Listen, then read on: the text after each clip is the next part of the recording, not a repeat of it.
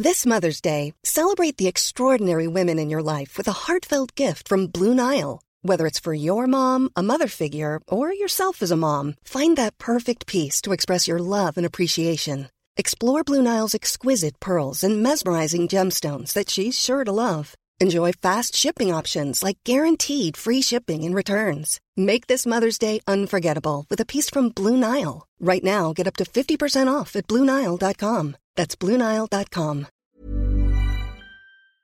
C'est commencé là Ah, Non. Non, Non, tu le sauras parce ça tourne maintenant, super mais- bien. Ouais, je sais, je sais. Parce que moi, je j'ose pas dire.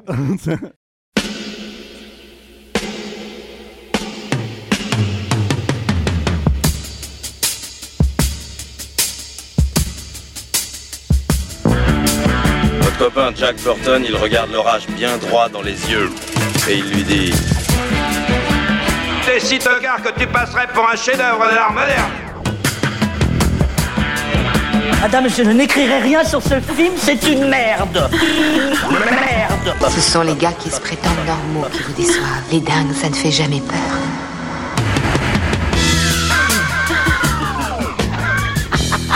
Elle nous connaît dans les coins, la frangine.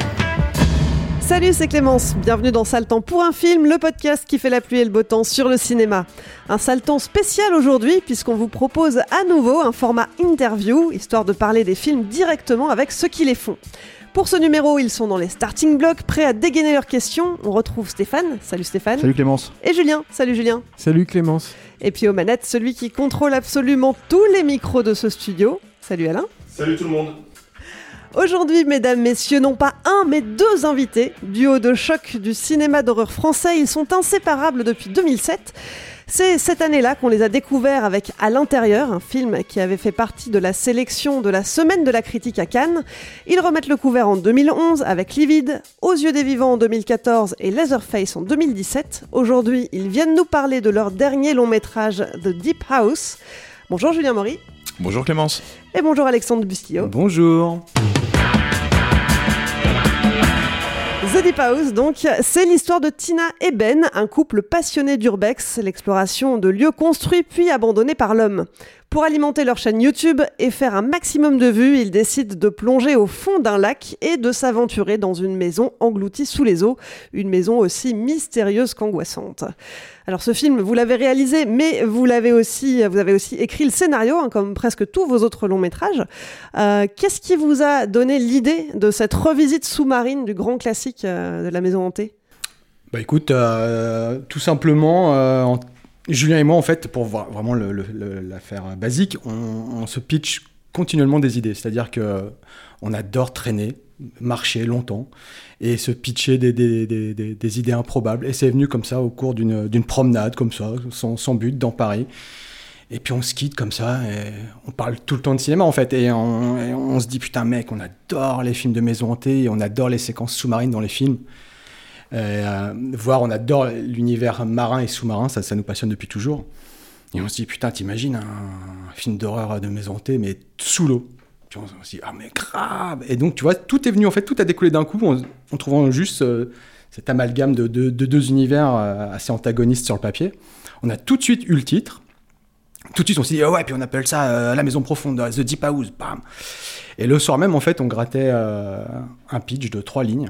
On prenait un, plongeur dans une banque euh, d'images euh, on- qu'on collait sur un fond d'une photo d'urbex, justement. On a mis un filtre euh, un peu water euh, par-dessus. Truc bidon, hein, vraiment bricolé à l'arrache. Et, ben, et juste avec ça, du coup, le lendemain, on avait un producteur, en fait. C'est-à-dire qu'on l'a qu'on l'a présenté à Clément Miseret, qu'on connaissait un petit peu. Euh, et le mec, mais tout de suite, sur euh, ces, trois lignes et cette photo, mais bricolée à l'arrache, nous dit bah, j'adore, on y va. Alors qu'on n'avait même pas de scénar, hein, tu vois. Et donc, après, on a pu écrire le scénario, et- et- etc., développer le film normalement, mais euh, avec déjà un producteur, ce qui est vraiment un grand luxe. Donc, c'était une idée qu'on a exploitée tout de suite et qui a porté ses fruits immédiatement. Donc, on est plutôt chanceux.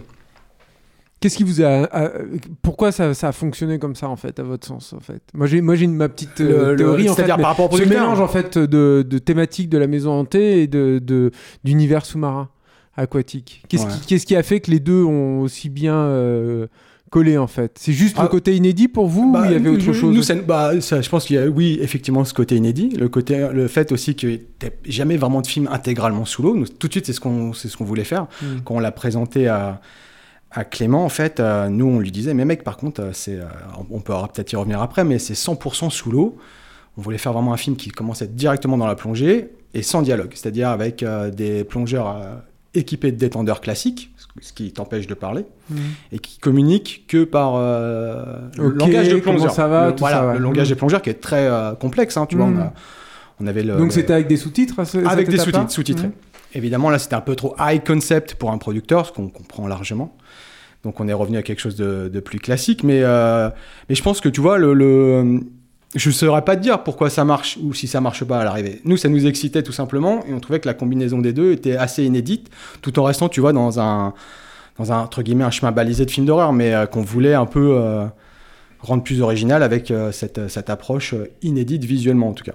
Mais en fait, je me permettais de te poser, enfin de vous poser cette question-là parce que je trouve que pour moi c'est une des réussites du film, c'est que euh, justement l'univers sous-marin euh, induit euh, forcément une imagerie euh, un peu éthérée euh, qui évoque justement le- le- les apparitions spectrales, euh, les fantômes, etc. C'est-à-dire que par exemple, je pense à, il y a, y a- enfin moi ça m'a frappé en fait à plusieurs moments dans le film, mais notamment par exemple tu as, ces chandeliers en fait qui qui flottent dans l'air ou les, les- les tissus aussi où tu, tu as, l'impression que c'est un peu habité et tout où je me suis dit bah de fait en fait même sans l'intervention d'un élément euh, surnaturel en fait tu te retrouves plongé euh, littéralement euh, sans mauvais jeu de mots donc dans un dans un truc qui évoque en fait l'imagerie du, fantôme de, la présence invisible en fait du, du truc. C'est pour ça en fait que je je, vous posais cette question là en fait parce que il me semblait en fait que oui effectivement il y avait quelque chose qui était profondément logique là dedans profondément sans, sans jeu de mots aussi mais je vois que j'ai fait un four monumental donc continue peut-être Non, non, pas du tout. Moi, je valide ces jeux de mots-là. Bah, peut-être en fait pour- pour, continuer aussi il y a les questions de fabrication c'est-à-dire qu'à un moment donné en fait c'est un film qui est tourné en anglais ce qui est bon vous vous l'avez vous avez déjà fait des films en anglais mais à la base j'imagine que vous vouliez le, tourner en français euh, ça Muet, dans dis. cette logique là hein On voulait le tourner ah oui, en muet. muet, c'est vrai oui bien sûr mais euh, mais euh, mais pourquoi du coup d'un seul coup comment ça se retrouve en fait dans ce type de fabrication ce qui est quand même un peu encore rare en France euh, de faire des films euh, français c'est français Ouais, mais Ouais. en fait euh, tourné en anglais avec des acteurs euh, mis à mi-chemin euh, Mhm. etc etc donc quelle est la logique euh, de prod derrière en fait euh, Bah, la- en fait, la logique, elle est, euh, elle est toute simple. hein. C'est-à-dire que, donc, nous, comme le disait Alex, on a travaillé avec, euh, avec une société qui s'appelle Radar et qui, donc, les, donc, euh, qui est dirigée par Clément Miseret. Et, euh, et en gros, ils avaient déjà euh, fait ça, c'est-à-dire des films euh, 100% euh, financés en France, mais euh, qui ont la, la gueule de films anglais, quoi, ou alors, américains. par, par exemple Comme par exemple euh, The Secret de, de Oui, Pascal, voilà, Logier, Pascal Logier, tu ouais. vois, ou Ghostland. Euh, et du coup, bah, il a eu c'est-à-dire qu'il y a quand même toujours cette défiance euh, du, euh, du public français vis-à-vis du, genre français. Et euh, bah, mine de rien, quand il arrive voilà, avec un film avec euh, Jessica Biel et qui ressemble à un film américain, et ben euh, ça s'est ressenti dans les entrées. quoi. Et même en termes de budget j'imagine du coup Et, et en termes de budget, évidemment, c'est-à-dire que, euh, que d'un coup, le film devient exportable, devient euh, exploitable à l'international. Donc, euh, donc c'est une logique en fait de production euh, qui, est, qui est tout à fait recevable dans un dans un contexte un peu difficile de production en France. Euh, nous, quand ils nous présentent ça, nous en fait, faut savoir qu'on est on est on est toujours en discussion avec les producteurs, on n'est jamais en opposition. Donc nous, quand ils nous présentent ça, son tu vois son plan, on lui dit bah ouais, bien sûr, ok pas de problème. Euh, mais nous aussi, on, voilà, on veut, tu vois, on veut s'y retrouver. On a envie que ce soit en France. Euh, donc du coup, c'est pas 100% anglais. Il y a du franglais. Enfin, ça parle français, ça parle anglais dans le film, et on joue là-dessus sur les, les incompréhensions et tout. Donc euh, et puis ça, ça faisait sens quoi pour l'exploitation du film parce que c'est un film, c'est un concept. Donc du coup.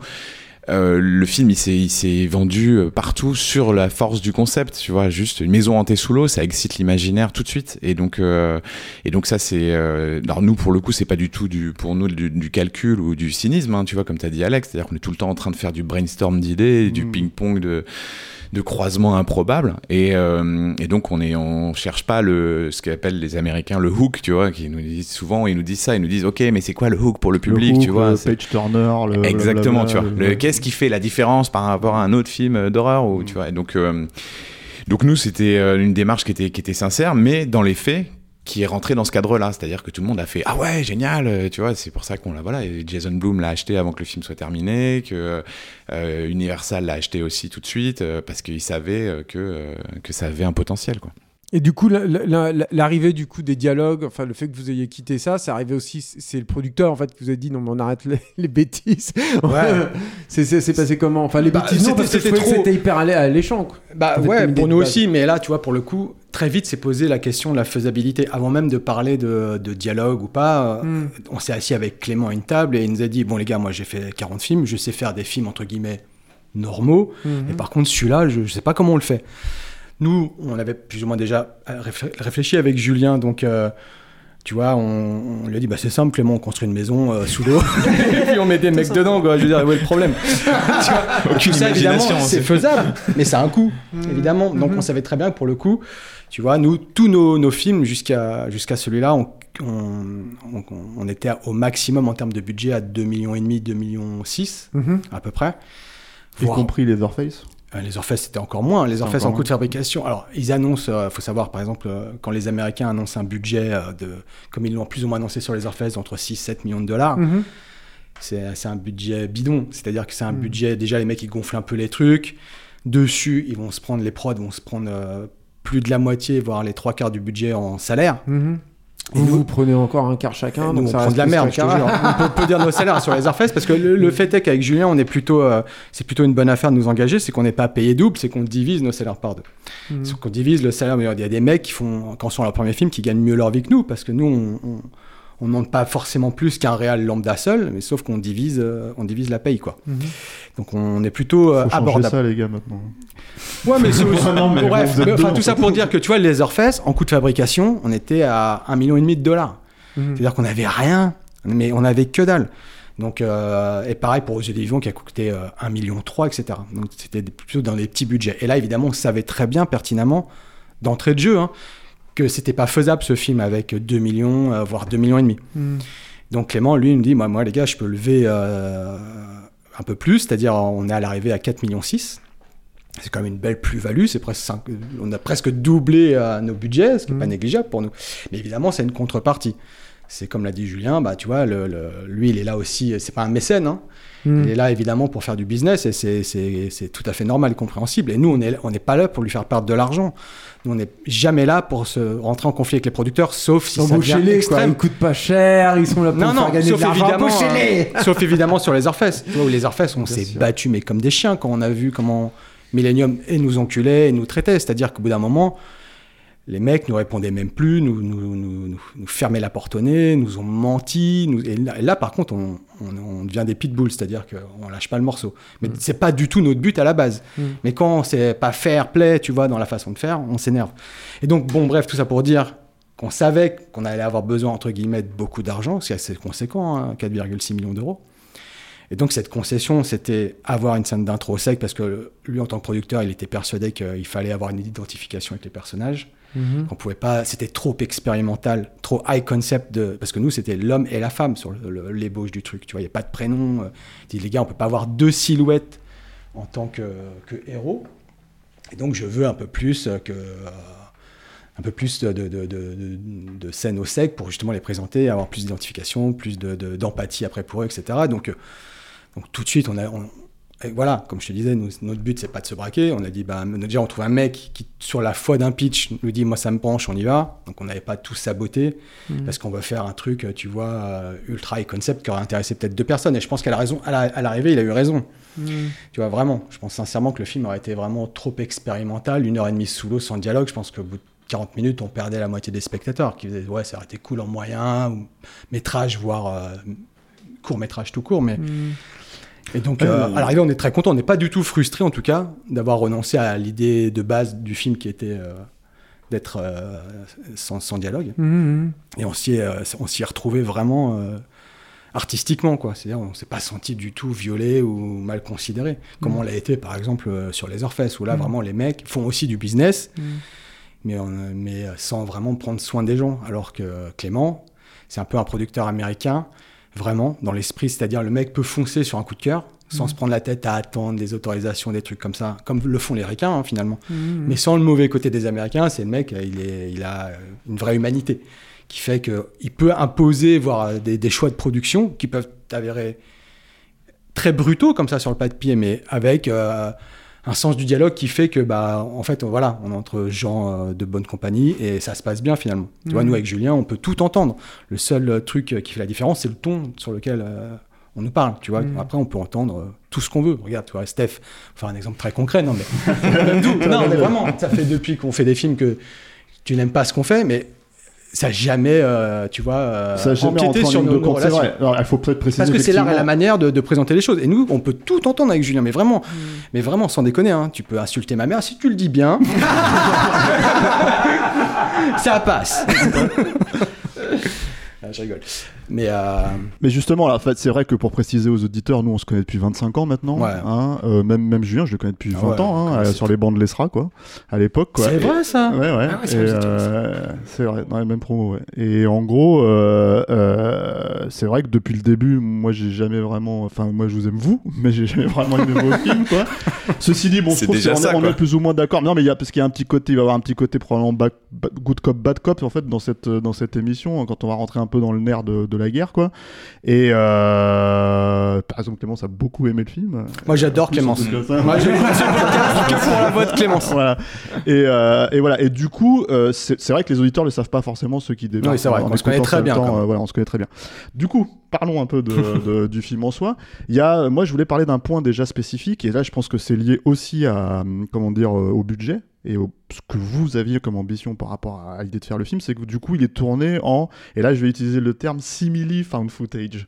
C'est-à-dire que euh, c'est du found footage, c'est-à-dire qu'il y a en fait euh, une grosse partie qui est, euh, bah voilà, en fait, c'est des caméras, puis une troisième caméra, enfin les caméras des plongeurs, plus une troisième caméra qui est un drone, en gros. Euh, Il y a quand même des plans qui ne le sont pas. Par exemple, la scène euh, d'intro, euh, enfin pas la scène d'intro, mais juste, Juste après, après, le ouais, bien générique, sûr, en ouais. fait, quand elle est dans sa salle de bain. Ouais. Euh, donc j'imagine que l'idée, c'était quand même de, comment dire, euh, de pouvoir tourner autant que vous pouviez tourner pour euh, et vous en sortir avec le plus en fait. Mais moi j'ai le problème que quand on me dit que c'est un fan footage sans me dire que c'est un fan footage tout en étant un fan footage quand même, bah du coup je me perds un peu dans la mise en scène parce que pour moi c'est Hmm. c'est quand même ça indique un cadre qui est censé être très cohérent et qui se perd je trouve dans votre film. Mais voilà c'est euh, c'est euh, maintenant que c'est dit. moi, je suis pas, là, pour le coup, je suis pas trop d'accord avec ça. J'ai des réserves aussi sur le film, mais, euh, mais, mais, mais moi, j'ai justement envie parce que je pense que c'est, enfin, euh, bon, je, je sais en fait que c'est arrivé un peu plus tard, en fait, ça, l'idée du fan footage, en fait, dans la conception du film, c'est pareil, ça a été dû aux contraintes budgétaires, non C'est ça, plus ou moins, ce Bah. que j'ai cru comprendre, mais. euh, Bah, moi, je pense qu'on va, on va plutôt écouter Clémence. Mais, euh, c'est intéressant en fait de savoir parce que c'est pas votre idée à la base quoi en fait non c'est Ah, pas si, si, si, Si, si, bien sûr. Ça Non, en fait, c'est une volonté. En fait, c'est- non, le truc c'est que euh, c'est que euh, é- évidemment, euh, nous notre voilà notre première idée elle était très conceptuelle comme comme l'expliquait Alexandre, Mm. Euh, et donc ces deux plongeurs euh, qu'on est on était dans l'action plongée avec eux tout de suite vraiment, Mm. et euh, et donc en fond de footage ouais et, et ah le- d'accord ok Ah oui, c'était dans Ah, le ouais, jeu. ouais, d'accord. Ouais, ah, C'était ça, en fait. C'était vraiment retrouver ce côté euh, bah, ultra. euh, que peut Enfin, il y a, y a les détracteurs, hein, mais ça peut aussi être ultra flippant. Il y a un côté qui nous nous séduisait là-dedans. On s'est dit, Hum, putain, du fun footage avec juste des lampes torches comme ça dans noir sous l'eau. Il y a quelque chose qui qui peut vraiment super bien marcher. Euh, ensuite, le, le truc, c'est que euh, on s'est euh, on s'est donc rapidement posé des questions techniques, tout simplement, de se dire, ok, on va accrocher les caméras sur les masques. Donc, euh, qu'est-ce que ça va donner concrètement? Est-ce que ça va pas être trop euh, shaky tout le temps? Est-ce que ça va pas être euh, dur à suivre? Donc, euh, donc on a on a rajouté donc cette caméra de poing, puis le drone qui est arrivé ensuite, qui lui pour le coup on s'est on l'a tout de suite pensé comme un comme un, un outil en fait justement pour pour poser le- la narration. C'est-à-dire Mhm. on s'est dit celui-là il va nous servir pour faire des plans larges qui vont situer l'action, qui vont nous permettre géographiquement de pas perdre le spectateur quoi. Et donc euh, notamment de bien voir où on est dans les pièces, dans les couloirs, de les voir s'enfoncer, de faire ok d'accord ils vont par là, etc. Et puis de la plus-value. C'est-à-dire à un moment donné avoir le- un beau plan de la maison sous l'eau parce que c'est quand même vous l'avez construit ce truc quoi. Donc, euh, Exactement. ouais. Ouais, alors justement, moi je voulais vous en parler de cette maison euh, sous l'eau. Donc le, le tournage a été réalisé en Belgique, hein, c'est ça? Ouais c'est ça. Et euh, il y avait des spécificités. Tourner sous l'eau, ça implique des mesures de sécurité? Non, aucune. Non. non, mais notamment quelque chose auquel on, on peut ne pas penser, mais les pièces n'avaient pas de plafond, c'est ça? Ouais, c'est ça. En fait, euh, en fait, ça faisait partie des euh, euh, des des trucs auxquels on a dû. Enfin, c'est-à-dire que tout a été imbriqué en termes de, fabrication, c'est-à-dire que encore plus que sur un tournage habituel, la, déco avec la lumière donc et la sécurité qui est venue se greffer là-dessus ont influé sur le sur le, vraiment la, la, construction des décors. Donc oui, il y avait pas avait pas de plafond. Au mieux, on avait des morceaux de plafond. Euh, donc qui nous permettait quand même de faire des plans un petit peu en contre-plongée parce que l'idée c'était pas euh, c'était d'éviter au maximum les contre-plongées pour pas avoir à tout reconstruire en VFX après et donc euh, on avait quand même quelques angles on avait tous les angles étaient faits donc ce qui nous permettait d'avoir un peu de latitude et puis euh, on avait parfois des, toiles tendues qui donnaient un peu l'illusion du, plafond. Euh, mais il n'y a pas que ça, c'est-à-dire qu'il y a aussi des recoins où il faut cacher des bouteilles de sécurité, des bouteilles d'air, des recoins où il faut cacher les plongeurs sécurité qui doivent rester sous l'eau, donc dans les pièces de la maison en même temps que les comédiens. Euh, donc oui, oui, ça a été, euh, ça a été surtout compliqué les moments où, enfin, dans le film, je vais faire attention de pas spoiler, mais en gros il y a. Nous ici on spoil. Hein. Alors donc il y a, ah, Il y a des ah, fantômes. Il y a des voilà, mais qui sont euh, qui sont euh, vraiment incarnés. C'est-à-dire que nous pour ce film, on voulait euh, faire tout en vrai. On voulait vraiment euh, ce sentiment euh, totalement euh, viscéral de ce que peut représenter une plongée. Et donc euh, et donc ça, ça participait de ça aussi de faire des bah, des fantômes pour de vrai. Et donc on a dû prendre des apnéistes. Et donc les jours où il y avait les apnéistes, ça, devenait euh, très très très militaire en termes d'organisation, puisque euh, y avait euh, bah, pour chaque apnéiste, il y avait deux plongeurs sécu en surface, donc apnéistes eux aussi, plus des plongeurs sécu en bouteille sous l'eau pour les surveiller. Les apnéistes, euh, certains, on va pas rentrer dans le détail, donc euh, restaient sous l'eau et donc on leur donnait euh, donc de l'air entre les prises. Donc ils attendaient l'action, ils enlevaient le- l'air, ils jouaient la prise, ils reprenaient l'air, ils restaient sous l'eau en permanence. Donc ce qui implique aussi euh, ne pas être trop long dans notre préparation et dans notre reset de chaque scène, parce que eux, bah, mine de rien, même si l'eau elle est chauffée, euh, bah, ils se refroidissent, parce qu'on ne pouvait pas cacher de combinaison trop épaisse sous leur costume, etc. Et euh, on avait des apnéistes qui, euh, plus jeunes, et qui, pour le coup, eux, devaient faire un vrai travail d'apnéiste, c'est-à-dire monter en surface, replonger à chaque prise. Et donc, entraînés par un plongeur, on, les met en on la met en place, hop, elle joue sa scène, on la remonte euh, en surface, etc. Donc, euh, ouais, c'était, euh, ça faisait partie de, de la manière de penser le film, quoi. Mais du coup, en racontant tout ça, euh, on en revient un petit peu sur la façon de le filmer. Et l'idée, en fait, finalement, du fan footage, ça, ça, ça- ça semble plus simple aussi parce que ça demande bah, bien finalement sûr. une mise en scène Bah, ça- entre guillemets moins travaillée puisque on accepte plus facilement que ce soit plus cru. Quoi. Évidemment, et, mais c'est surtout aussi que, euh, tu vois, le, sous l'eau, tu doubles tout par trois, c'est-à-dire le temps de tournage. Mhm. Euh, donc, Vous avez tourné il y a combien de jours on, avait- a tourné en 33 jours sous l'eau, donc ce qui est rien. On avait Mhm. tourné à l'intérieur en 35 jours pour donner un, un ordre d'idée. Donc, euh, tu vois, la moindre comédie française, euh, un plan de travail, c'est 40-45 jours. Nous, on a fait le film avec le sec compris en moins de 40 jours. Mhm. Avec 5 jours au sec pour les- la première bobine. Le reste, on a perdu des jours de tournage à cause de- du premier confinement, sous l'eau. On en a perdu deux. Mais donc pour revenir à ta question, Steph, sur, le- sur la mise en scène et cet étrange euh, mélange conceptuel entre le fun footage et la prise de vue classique, c'était voulu d'entrée de jeu. C'est-à-dire que moi, enfin Juju et moi, on est... euh, moi je pense encore peut-être encore plus que toi, mais moi c'est un, un- un sous-genre ultra décrié, mais que j'adore le fun footage. C'est-à-dire que moi, depuis euh, Cannibal Holocaust et Blair Witch, je suis fasciné. Je sais, alors toi, c'est l'antithèse. Hein. Non, non, Mais, après, euh, moi, je- j'aime bien Mais je comprends. Ouais, voilà. Bon, Rec, c'est chef-d'œuvre. Oui, mais Rec, en fait, mais j'aime bien Rec parce qu'ils ils ont poussé, ils ont compris les règles aussi du truc et ils ont. Non, joué, mais quoi. bien sûr, c'est- on, on est d'accord là-dessus. Mais en tout cas, moi, dans l'absolu, c'est un sous-genre Mm. qui bizarrement me me- m'attrape. Pourquoi, t'aimes ça autant Bah, je pense que c'est justement, j'y crois plus. Mhm. Tu vois, c'est juste un côté d'identification et d'être projeté dans le truc. C'est d'un coup, tu vois, je suis- je j'ai- j'y crois plus. Tout bêtement, tu vois, tout de suite, je suis. Alors que même à n'importe quel nanar, tu fais fun footage, putain, il y a un côté. euh, on brise le quatrième mur qui fait que je suis dedans et que, tu vois, j'ai l'impression vraiment de. Beaucoup plus d'être euh, immergé, comme tu vois, par exemple. euh, Donc quand tu vois une vidéo sur. YouTube avec un mec qui se prend un coup de pied dans les couilles, tu sais que non Tout mais les vidéos de fantômes à la con sur YouTube Ah et tout ouais moi c'est des trucs qui me font le plus flipper les trucs captés au portable à l'arrache. Avec Julien on les traque ce genre de vidéos parce qu'il y a- il y, a vraiment des trucs mais super flippants. Bref. Tout ça pour dire que, ce sous-genre en tout cas on l'apprécie. On l'a on l'a choisi économiquement parce que si on a tourné en tout à quatre caméras ce qui est plutôt pas mal. Nous on a on a fait nos trois premiers films à une seule caméra On a eu deux caméras pour la première fois de notre vie sur les Orfès. On attendait qu'à deux caméras. On était là, waouh, c'est génial, deux caméras. Candisha, pareil, on n'avait pas d'équipe B tous les jours, mais quand même, on attendait majoritairement à deux caméras. Et là, on se retrouvait avec un dispositif où il fallait, parce qu'on savait que notre temps de plongée allait être limité, que ça allait être bordélique, qu'il fallait aller faire vite sous l'eau, parce que la prépa était tellement dingue.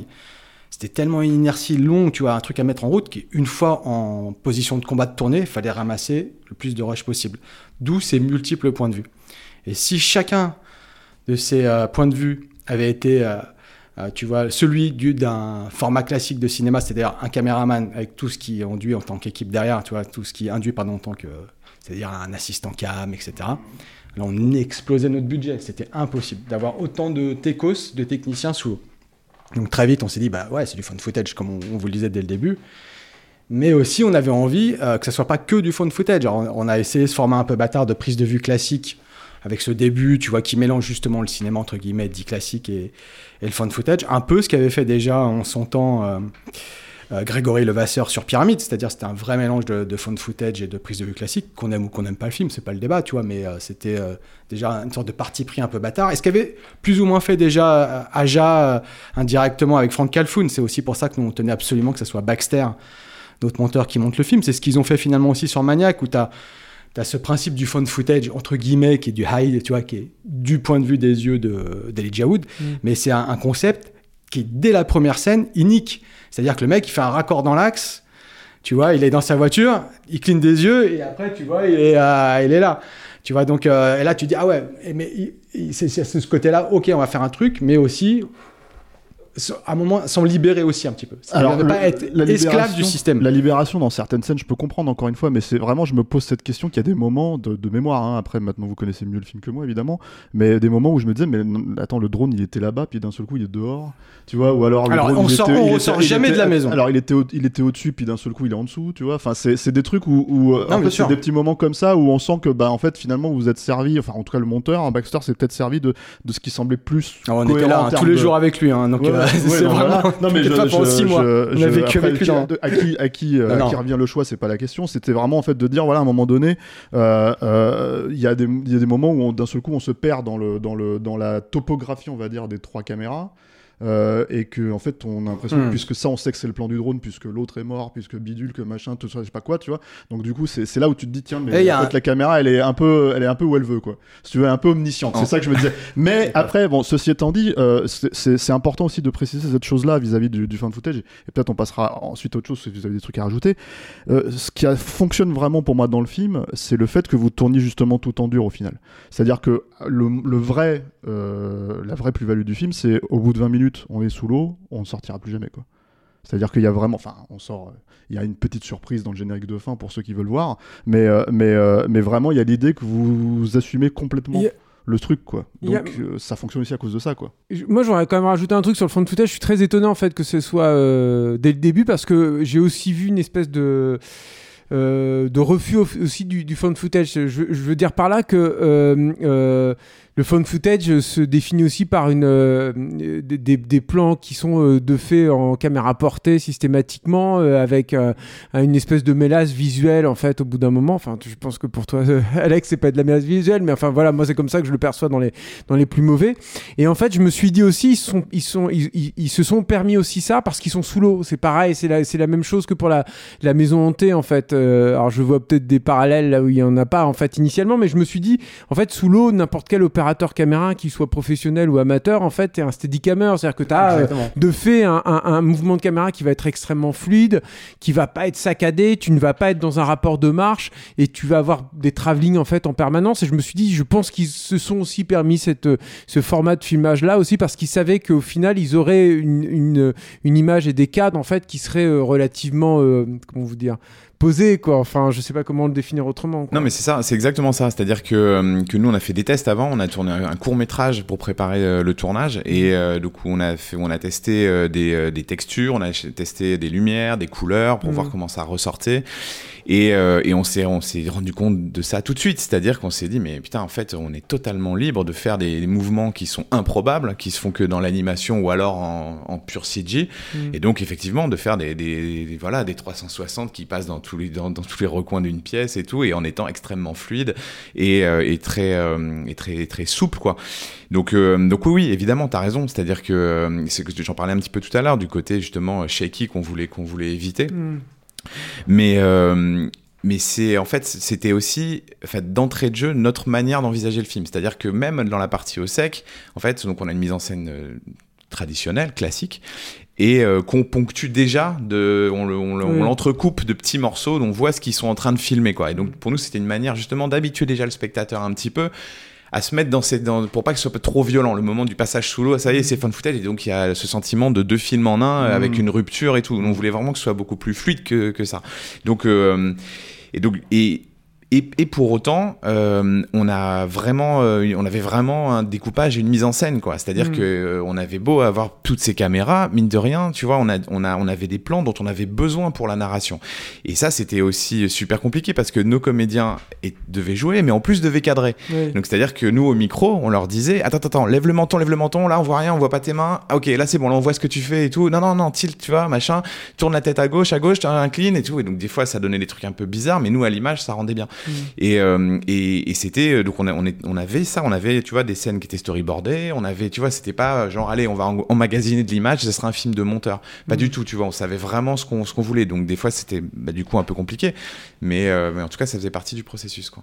Ah, justement, je me demandais en fait comment vous aviez bossé avec Baxter quoi là-dessus, puisque tu parles de film de monteur quoi, parce que il y a, y a, euh, moi j'ai quand même eu la sensation parfois en fait que vous aviez en- en- emmagasiné des blocs comme ça et qu'il y a une, une partie en tout cas de la, de la, de la mise en scène et du découpage qui avait été faite en post prod en fait, euh, Ah bah, en fonction de ce que vous aviez pu récupérer, engranger en fait dans, dans des sessions de tournage. J'avais l'impression que c'était assez conceptuel en fait dans le tournage où vous engrangiez des séquences entières et après vous remontiez et vous, vous... Ah, mais c'est exactement ça, Julien. C'est-à-dire que nous, on est arrivé sur le tournage, donc comme disait Julien, euh, en, se préparant au maximum. Donc on a déjà, parce qu'on n'avait jamais tourné sous l'eau, donc on a tourné un court métrage sous l'eau pour vraiment donc s'habituer à l'élément et pas arriver comme des novices. Et après, en fait, avec notre chef opérateur Jacques Ballard, on a euh, fait des prévises, en fait, tout simplement. C'est-à-dire qu'on a construit numériquement la maison euh, sur euh, un logiciel de prévise. Mhm. Et, et comme ça, après, on a découpé tout le film avec lui dans sa cave pendant des, des jours et des jours en disant les, qu'est-ce qu'il nous faut vraiment comme plan, etc., etc. Donc on a fait vraiment tout le film avec ce storyboard animé. Et après, pour s'en dédouaner un peu, euh, tu vois, lors du tournage, c'est un peu toujours ce qu'on fait, c'est-à-dire que nous, on, on prépare beaucoup euh, notre découpage en amont avec Julien. Et après, on n'est pas, on se sent pas forcé de le suivre, mais on l'a si jamais, déjà pour avoir une intention pour l'équipe, pour communiquer avec l'équipe, parce qu'évidemment, tu vois, avant chaque plongée, on avait aussi des maquettes en dur de la maison et des pièces avec des Playmobil avec, en guise de plongeur pour refaire les trajets, leur dire les gars, vous faites ça, ça, ça, vous passez là, la sortie elle est là, là, nanana, les bouteilles d'oxy, elles sont là, nanana. Tu vois, donc c'était une grosse prépa. Mais après, comme tu dis, une fois qu'on était lancé, on, on tournait comme des oufs. C'est-à-dire Mhm. qu'il y a certaines journées, on faisait 7 heures de rush. Ouais. Donc, ce qui est. euh, C'est énorme. Il faut savoir pour- voilà, que le- les auditeurs se- peuvent se dire bah, c'est quoi, c'est Normal. Ouais. C'est pas normal, enfin, c'est beaucoup, beaucoup. Généralement, Ouais. euh, une caméra fait entre 45 minutes et une heure de rush par jour. Mhm. Donc, tu vois, nous, généralement, on se retrouvait sur quasiment tous nos films, soit avec une heure de rush quand on avait qu'une caméra, soit deux max quand on avait deux caméras, comme sur Les Orfesses, par exemple. Et là, on avait 7 heures de rush, évidemment, il y avait. Et là, Baxter, il, croulait littéralement sous les rushs. Donc, c'est-à-dire que nous, pendant qu'on tournait, on avait son assistant à côté de nous, qui déjà faisait un premier Ouais. pour déjà écrémer. C'était un peu, on, on l'appelait le chercheur d'or. C'est-à-dire le mec, il recevait 7 heures de rush d'un coup. Dedans, il y avait 6h30 non exploitables, tu vois, de, de mecs qui se veulent. ah, D'un mec qui. Enfin, tu vois, parce que c'est un bordel de se tourner sous l'eau. Mhm. Mais et le mec, il devait écrémer, écrémer, Mhm. écrémer. Et tout ce qui était mortel, c'était d'en rentrer dans un bin, tu vois. Tu, voilà, ça, tu gardes, tu gardes, tu gardes. Et après, Baxter passait par-dessus. Surtout quand on avait pas de script Rematé. au début. On avait, comme des malades, on s'est dit, viens, on tourne sans script. On s'est, sans on s'est dit, ouais, ça, tourne, ça sert à rien. Il y a... Ouais. Bah, bizarrement, alors que d'habitude, le script, c'est notre merde. Mais c'est Bah la première fois, mais je te jure, au bout de trois jours, on a fait, bon, ah, une script, vite, vite, vite. bah, écoute, vachement étonnant, Bizarrement, ouais. Bah, nous-mêmes, on s'est étonnés en se disant, ah, pourtant, Bah, c'est l'importance de la script, hein, du script en tout cas. C'était pas tout à fait notre choix, hein. c'est-à-dire Ah ouais. que euh, Ah, c'est vrai que c'était. Bah, ouais. C'était un petit peu le directeur de production qui nous a dit euh, super, on a un film qui est atypique, donc on Mm. va pouvoir rogner sur plein de trucs, euh, la coiffure, euh, les scripts, Ouais. euh, tu vois, et donc euh, Ouais, le maquillage et tout. Le son ouais. surtout, parce qu'on n'a pas Le fait son son. direct. Oui, c'est- une Voilà. autre question fait, aussi que j'avais, mais oui. Et donc du coup, euh, et donc il était tout content d'avoir fait toutes ces économies, sauf qu'effectivement au bout d'une semaine, on a, on a commencé à l'appeler au On secours et à dire non mais là c'est pas possible, on rentre trop de rush. Mm. Les moments qui nous plaisent, tu vois, qui les note quoi, tu vois, qui, qui les cercle sur des sur 7 heures, tu vois. Non mais si là il y avait un plan qu'on on pense qu'il va nous servir, tu fais. Donc du tu coup, passes ta nuit à le, scanner. c'est ça quoi. Donc euh, du coup, ouais, Mm. si, ils nous ont, ils nous, ils ont- Ouais, alors justement, oui aussi, parce que c'est le truc aussi, c'est que vous avez donc ils ont des masques euh, et vous, ils- donc ils parlent euh, au final, contrairement à ce que vous vouliez euh, initialement, qui laissent voir une partie de leur, leur visage. Alors euh, peut-être qu'on peut parler aussi de la recherche du masque parce que ça c'est aussi tout un bordel. Enfin, Alors, on se connaît, enfin on a tous la vie en tête et à Alors, quel point ça- va être un bordel en fait d'avoir un, système pour voir les trucs. Et moi l'autre truc c'est que du coup le, le, le, le- le- la, la voix est totalement décorrélée de ce qu'on voit de l'image. C'est-à-dire que t'as pas, tu peux être en post synchro tout le temps, tu Bien pourrais sûr. quasiment Ah ouais. refaire tout un film. Et du coup c'est aussi, je, je me, c'est c'est aussi une question aussi que je me, je me suis posée en fait euh, en regardant le film. Je me suis dit mais quelle quantité en fait de réécriture des dialogues vous avez euh, faite en, en post en fait euh, parce que- bah, assez. ah, bah oui, j'imagine que c'est conséquent. Mais c'était à la fois un luxe et un piège. ça, ouais. Ah ouais, Ouais, pourquoi bah, un c'est piège un peu un piège parce que en fait, euh, bah, tu te retrouves avec un, un terrain à défricher euh, de nouveau alors que t'es, mine de rien, tu es timé. C'est-à-dire que nous, on avait quand même un calendrier de, de tu vois, de, de, de post-production à respecter. Hmm. Mais attends, vous avez dit euh, tout à l'heure 8 mois de montage? Non, j'ai mal entendu. Non, non, j'exagère. Ouais, on, on était, on a monté de euh, juillet, bon, c'était un peu les vacances, allez, août, septembre, octobre, novembre. Ouais, tu vois, on a fait 4 mois, 4-5 mois. Ouais, d'accord. C'est pas mal hein, quand Oui, même. hein, c'est déjà, bien. hein. Mais on aurait pu encore monter, mais des, des, mais des, des semaines et des semaines. Et en fait, les dialogues n'ont pas foncièrement trop changé par rapport à ce qu'on avait écrit, mais on Mm. pouvait en tout cas, comme tu dis, les ajuster, les changer à loisir, parce qu'il n'y avait pas de labial, tout simplement. Donc, et en ce qui concerne les masques... Non, euh, pas, tu sais, euh, Yann moi. euh, il- oui, c'est vrai. il retouche tout, lui. Cinéman. Donc, euh, excusez-moi, hein, les gars. Ah, ça c'est vrai. Et les masques, en fait, on n'avait évidemment pas l'argent pour en designer des à nous, entre guillemets, comme l'ont- ont pu faire les mecs sur euh, 47 Meters Down. où ils ont fait des masques qui sont absolument pas des, pas, pas des masques praticables, mais des vrais masques de cinéma pour voir l'intégralité du visage. Mais ça, Euh, tu pour les gens qui plonger connaissent pas, 47 Down, c'est un, c'est un huis clos sous la- sous l'eau avec des, des, des plongeuses. hein, Je crois que c'est Deux- que des deux- meufs, deux- ouais, ouais, plongeuses deux meufs qui avec des sont requins. euh, euh, avec des, des requins en fait qui, les- qui les Exactement. entourent. Elles sont bloquées en fait dans une. Voilà, et donc elles ont des masques intégraux Mm. qui, qui, qui sont bien larges sur les côtés, où vraiment tu peux shooter, euh, avoir vraiment l'expression du visage sous tous les angles. Mm. Et nous, en fait, non, on n'avait pas les moyens de faire ça, ni le temps. Et donc, en fait, on a juste acheté les masques. dans- C'est des masques du, de vrais plongeurs, hein, Mm. des Ocean Reef. Tu vois, pour leur faire un peu de pub, et euh, qu'on trouve partout. Même le drone, hein, on l'a, le drone, on l'a acheté. C'est un, un high bubble, mais par contre qu'on a désossé, c'est-à-dire qu'il était, il était coqué, Mhm. mais très moche, tu vois, une sorte de triangle orange dégueulasse, c'est pour, tu vois, avec une couleur flashy pour que les mecs le voient sous l'eau, c'est Ouais, normal. bien sûr. Nous, on le trouvait visuellement immonde, donc on l'a, on l'a, on l'a carrossé, on l'a désossé, on l'a pimpé on- pour le transformer euh, pour- comme il est à, à l'image euh, à l'arrivée. Mm. Mais, euh, mais après, le, ouais, voilà, le casting de masques, nous, ce qu'on voulait pas, justement, c'était éviter euh, les faux masques, tu vois, où vraiment, tu dis, ils sont dans des, dans des bulles, etc., comme dans 47. Mm. Et donc, c'était une bénédiction de trouver ces masques qui, qui, pour nous, faisaient la blague. C'est-à-dire, on voyait pas les- la bouche, donc ça nous arrangeait parce qu'on savait très bien qu'on allait avoir tout à refaire en post-production et c'était, on avait aussi ce luxe de pouvoir euh, refignoler un peu certains trucs Mm. Et avoir, par contre, assez de, de, de visuels sur leurs yeux qui allait être le, le moteur principal. Que vous de avez leur moyen éclairé d'expression. aussi, non? Enfin, Ah oui, par contre, on les a bricolés, ça, les c'est masques. C'est-à-dire qu'on il y a- leur a mis- Il y a un rhum de LED. il y a un rhum de LED qu'on a mis au-dessus des yeux, évidemment. Les masques ont été retravaillés, hein, bien sûr. Mm. Euh, pour que, pour, bah, justement, comme tu dis, pour éclairer les visages. Mm. Mais en- dans l'absolu, ils sont euh, pas du tout inédits au film. Mm. Et alors, comment ça se passe de diriger des, des comédiens, des comédiennes euh, sous l'eau? Vous, vous étiez pas sous l'eau avec eux, vous étiez. euh, Au sec, Au sec, peinard. Ah, Ouais, tu. James Cameron mes fesses, hein. On Ah, n'a pas le même degré de plongée de James Cameron. hein. Tu sais qu'il faut. euh, les Non, mais- assurances nous empêchaient de plonger. hein. C'est vrai? Ah ouais? Ah bah bien sûr. Ah, Nous, on a demandé, c'est le premier truc, mais. Euh, D'accord. Vous êtes Ouais, en fait, il faut, deux il faut. euh, J'en ai déjà fait, mais pour le loisir. J'en- Ouais, J'en ai fait trois ans là Vendou, mais euh, on n'a pas de degré. Tu sais, c'est comme les arts martiaux. Oui, non, mais je connais. des je- putains de degrés, quand même. ouais. Non, en fait, pour, pour plonger dans le bassin, en fait, euh, euh, c'est un, bassin de tournage donc, qui avait ouvert un an avant qu'on y arrive. Donc, c'est le plus grand bassin de tournage d'Europe. Donc, c'est en Belgique, en banlieue de Bruxelles. Et, euh, et en fait, c'est un bassin qui fait 9 mètres de profondeur et, euh, et donc euh, qui est euh, donc équipé pour les tournages. Et donc tout le fond du bassin, donc c'est une grille, donc c'est-à-dire que tout le plancher euh, remonte comme un ascenseur jusqu'à fleur d'eau. Et donc, ce qui nous nous permettait de euh, d'amener les décors euh, construits par des grues et les poser, les remonter, les patiner. euh, et nous, ce qui nous permettait aussi de répéter dans les décors vraiment au sec. Donc nous, ça c'était la première phase vraiment de la direction d'acteur, c'est-à-dire c'était déjà les déplacements. Et donc euh, parce qu'évidemment, euh, bah, sous l'eau, on n'a plus du tout les mêmes repères et, euh, et ça paraît une évidence, mais ne serait-ce que les déplacements d'un plongeur qui est donc à l'horizontale avec les palmes, il fait 2 mètres de long. Donc euh, donc même une même même même une femme, c'est plus de 2 mètres. Et donc, euh, du coup, bah, tu te déplaces pas de la même manière dans une pièce quand tu es allongé que quand tu es debout.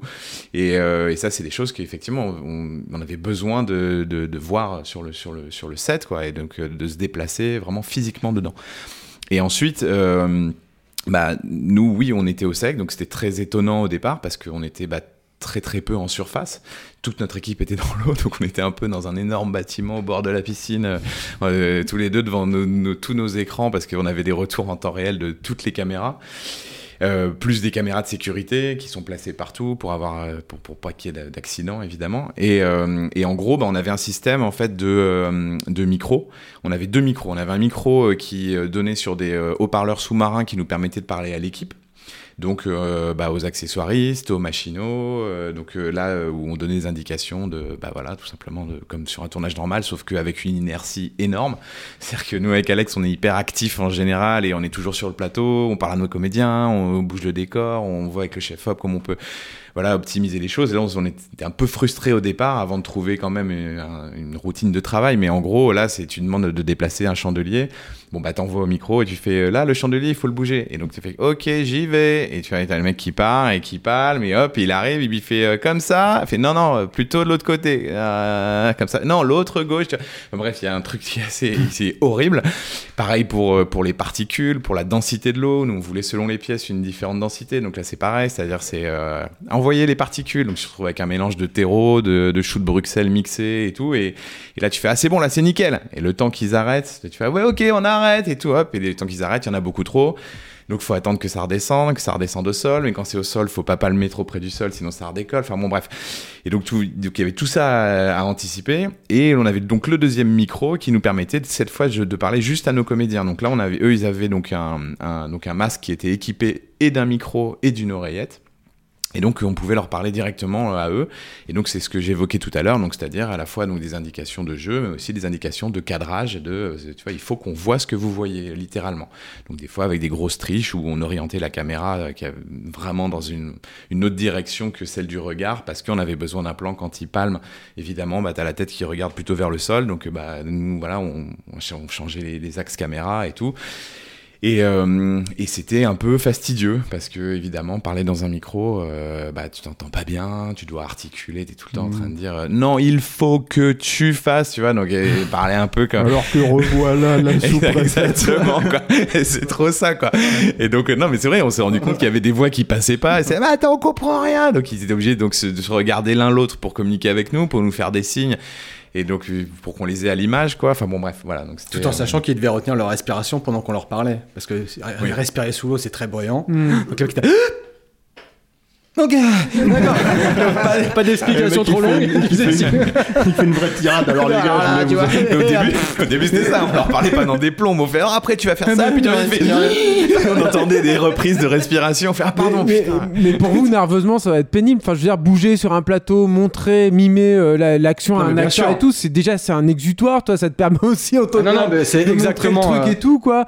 Et donc, euh, ouais, j'imagine que là, c'est quand même euh, c'est la guerre des nerfs quoi. C'est la guerre des nerfs, mais en fait, très vite, on s'est aperçu aussi qu'on avait euh, rien à faire sous l'eau. C'est-à-dire que, évidemment, on n'avait officiellement pas le droit de plonger, mais on l'a fait. James Cameron là. Mais euh, euh, ah, je sais pas, moi avait je sais même pas ce qu'il fait, James Cameron. Non, non, mais je veux dire par là que tu vois, on avait, euh, tu vois, c'était un, un petit bassin entre guillemets, c'était 21 mètres sur 21 mètres, et c'était un chantier en fait en permanence ce truc. C'est-à-dire, tu avais de la machinerie, de l'électricité, des techniciens de partout, de la sécu de partout, parce qu'il y avait énormément de sécurité, des plongeurs sécu, on était blindés de.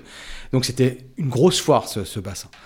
Et nous, avec Julien, en tant que, que metteur en scène euh, du film, il fallait qu'on coordonne le tout. Et coordonner le tout, ça se faisait à la surface avec ce qu'on allait filmer, évidemment. Donc, il fallait qu'on soit devant nos écrans de contrôle. Sous l'eau, on n'aurait strictement servi à rien, en fait. Tu vois, évidemment que sur n'importe quel tournage, soit il y a un de nous deux qui est toujours proche de la caméra ou qui cadre, ou l'autre qui est au combo, et puis on est les premiers, on fait, on fait nous-mêmes la déco. Enfin, tu vois ce que je veux dire? Même les Américains, ils nous disaient, mais arrêtez, c'est pas votre travail.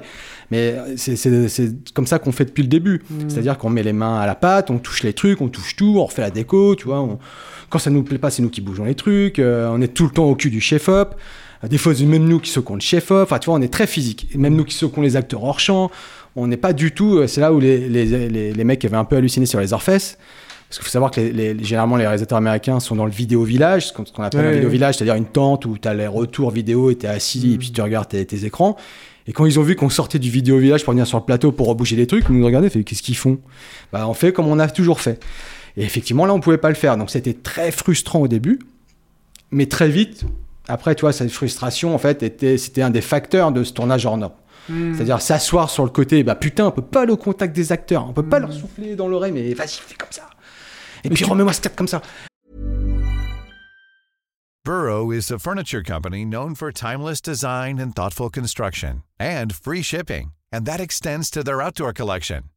Their outdoor furniture is built to withstand the elements, featuring rust-proof stainless steel hardware, weather-ready teak, and quick-dry foam cushions. For Memorial Day, get 15% off your Burrow purchase at burrow.com slash ACAST and up to 25% off outdoor. That's up to 25% off outdoor furniture at burrow.com slash ACAST. Et tu penses que ça a eu un impact sur le résultat final, toi, Ah du ouais, coup j'en- franchement, Julien, j'en sais rien. sais rien, Je hmm. sais pas, mais en tout cas, c'était la façon de faire la, la- la mieux, en tout cas, parce que sous l'eau, on serait allé sous l'eau faire ce qu'on aurait fait au sec, mais moins bien. Tu vois, je pour communiquer, sous l'eau, déjà, c'est impossible. hein, tu vois, entre, entre deux plongeurs, là, pour le coup, c'était galère. Et donc, ce système de micro, c'était ce qu'il y avait finalement de plus, euh, de plus efficace pour nous, tout en contrôlant quatre écrans écrans de contrôle en simultané. Hmm. Parce que mine de rien, il faut quand même avoir les. Tu vois, quand tu fais. T'es comme ça, hein, Hmm. Pour essayer de, de choper euh, tes rushs, voir ce qui se passe. Hmm. Et, euh, et finalement, c'était la meilleure façon de procéder. C'est évident. Enfin, moi, je pense. J'aimerais bien qu'on parle euh, des fantômes, en fait, de l'aspect fantastique du film, parce qu'on a beaucoup, beaucoup parlé de l'aspect, euh, comment dire, plongé, quoi.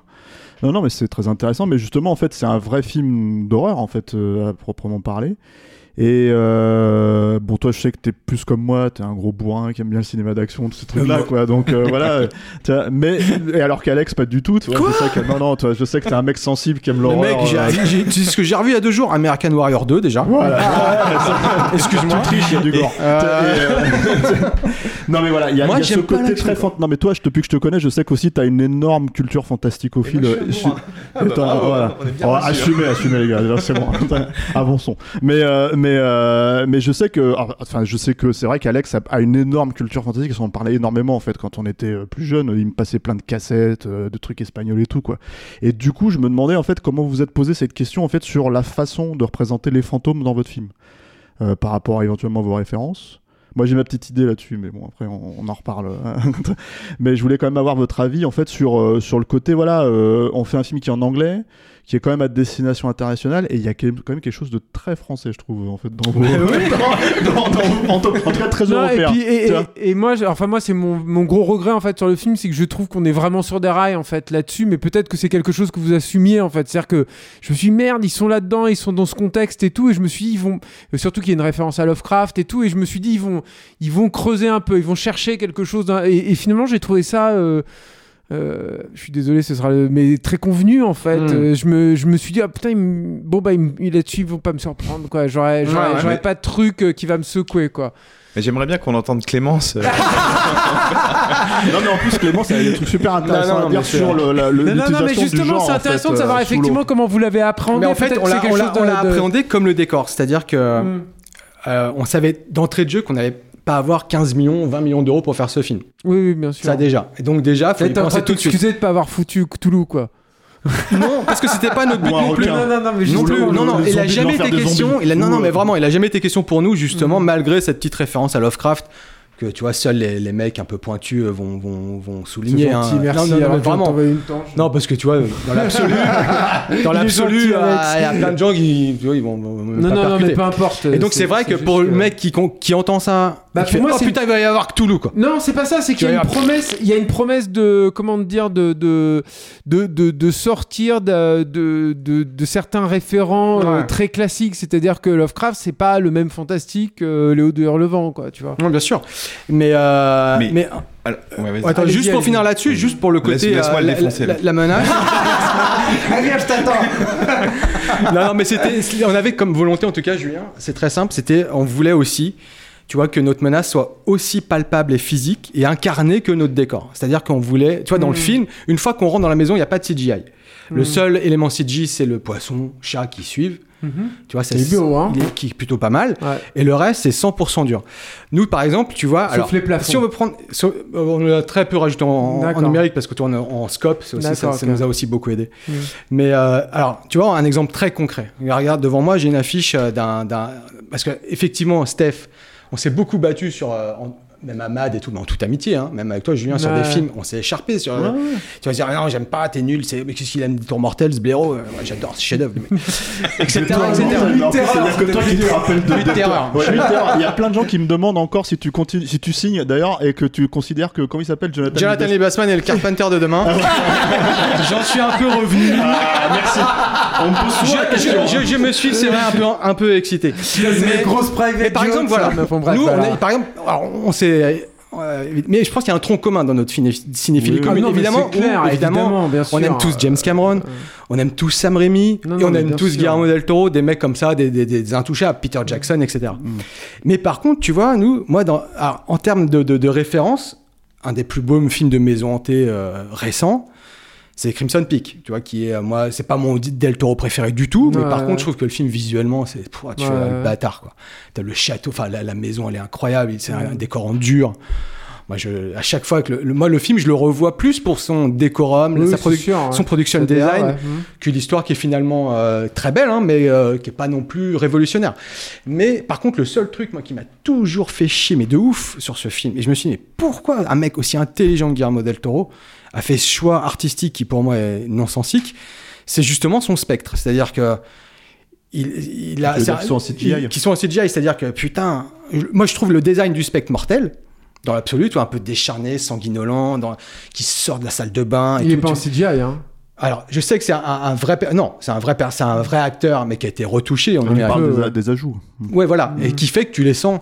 Alors que tu Ah dis ouais putain, le... mais moi je vois que ça, et, ça, et ça- et du coup ça me ça, ça me sort du truc. Alors que, à mon humble avis, hein, il aurait mis un, un per- un personnage physique comme il a toujours fait finalement sur le labyrinthe de Pan, où tu vois, ça bouge pas. euh, le pe- enfin, tu vois, Bah, Il y, a- y a du CGI aussi, hein, dans les deux. Oui, mais alors pour le coup, je Oui, trouve mais- que c'est peut-être mieux tu cherches là-dessus, Alex. Non, on mais bien sûr, mais tu vois, alors, je trouve qu'il est, il est Non, trop mais- visible, et pour moi, c'est pour Mais moi, tu es en train c'est de une- tourner le, le- c'est une le- créature. complètement la conversation. Non, attends, il envoie C'était- une torche à James Cameron, maintenant à Del Toro. Non, pour te dire pour nous, voilà, c'était ce qu'on voulait éviter. Ce côté, créature retravaillée, trop numérique, oui, voulait quelque chose de vrai, je te parle pas de technique, moi je te parle de de- d'approche d'une mythologie en fait. C'est-à-dire Ah, que bah, c'est d'être sur des rails euh, complets. euh, en fait, sur finalement d'être sur un récit qui sorti de l'eau et finalement, alors je suis désolé, hein, mais très- moi je l'ai perçu comme ça, très convenu finalement, que- complètement sur des rails d'un genre euh, extrêmement extrêmement cadré quoi. Alors, si je peux me permettre juste une réaction, moi je suis pas d'accord avec Ah. toi. Je trouve pas que ça soit convenu parce que justement,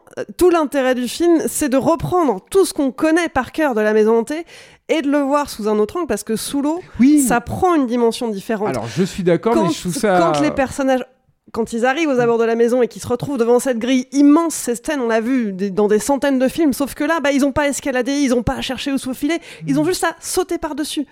Quand ils doivent courir parce qu'ils se font courser par une entité quelconque à l'intérieur de la maison, c'est pas la même vitesse, c'est pas la même dynamique parce Mm. qu'ils sont dans l'eau, leurs mouvements sont pas les mêmes. Et pour moi, c'est ça qui fait l'intérêt du film et qu'il soit sous l'eau. Et finalement, rajouter une dimension différente en mettant un Cthulhu ou autre chose, ça déplacerait l'attention sur. euh, Moi, j'ai- moi, j'ai une frustration là-dessus, mais peut-être que du coup, vous, enfin voilà, que, que ce qu'a Euh. dit Clément, c'était une intention en fait de votre part. C'était ma question. moi, j'aime Clémence. et euh, et, euh, elle devrait avoir son podcast toute seule. C'est son podcast. non mais sans vous. Ah, Et- Euh, non, en fait, non, non, mais oui, mais enfin, évidemment, évidemment que tu prends le film au sec et euh, ça devient un film de, de maison hantée assez, assez classique.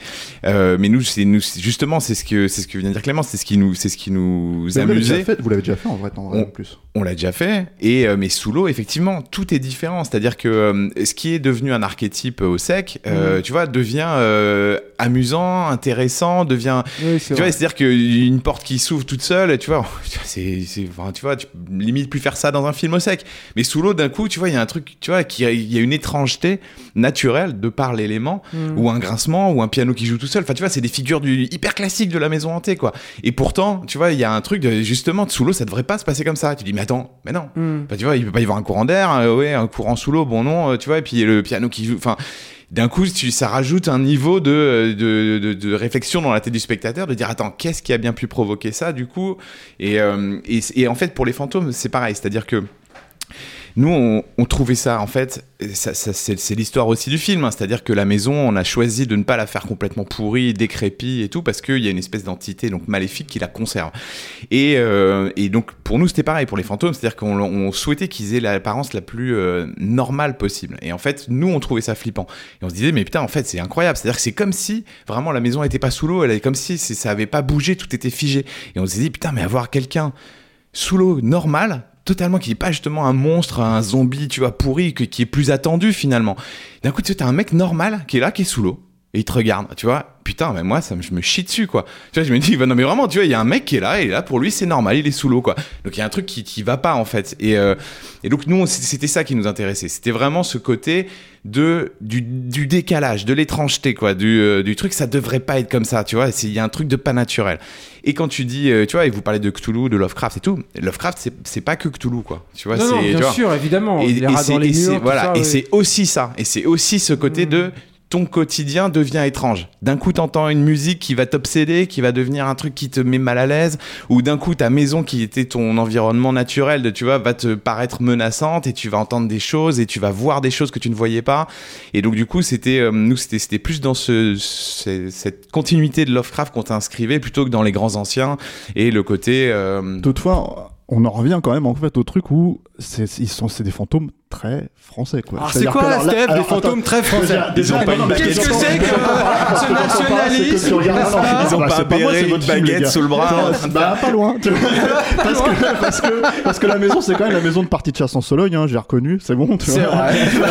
Quel bel hommage à. Brigitte. Et, surtout, en fait, c'est ce que je vous disais, en fait, c'est en plaisantant à moitié, en sortant du film, j'ai dit c'est un chabrol sous l'eau, en fait. C'est-à-dire qu'il y a un côté euh, très, euh, euh, et c'est pas évidemment pas que les personnages, mais j'entends vraiment toute la famille en fait qui, est- qui est sous l'eau. Enfin, cette Mhm. maison familiale, Et ça renvoie un type de cinéma français euh, très spécifique que les, les Américains ou les, les audiences qu'on internationales adore. ne peuvent pas du tout. Mais je sais. Mais en fait, que, les Américains ne peuvent pas comprendre. En fait, c'est-à-dire que pour eux, c'est pas du tout dans leur euh, dans leur optique cette vieille maison avec le vieux fusil au-dessus du, du truc. Le... Ouais, Donc mais c'est- c'était, euh, justement- bah voilà, c'est ça qui est cool. Non mais c'est intéressant. Bah oui, c'est cool. Mais je voulais que vous en parliez. C'est pour ça que. Ah bah c'est notre identité. C'est-à-dire que, euh, tu vois, nous, on, on se considère pas comme des... Enfin, tu vois, on se considère comme des réalisateurs français, pour le coup.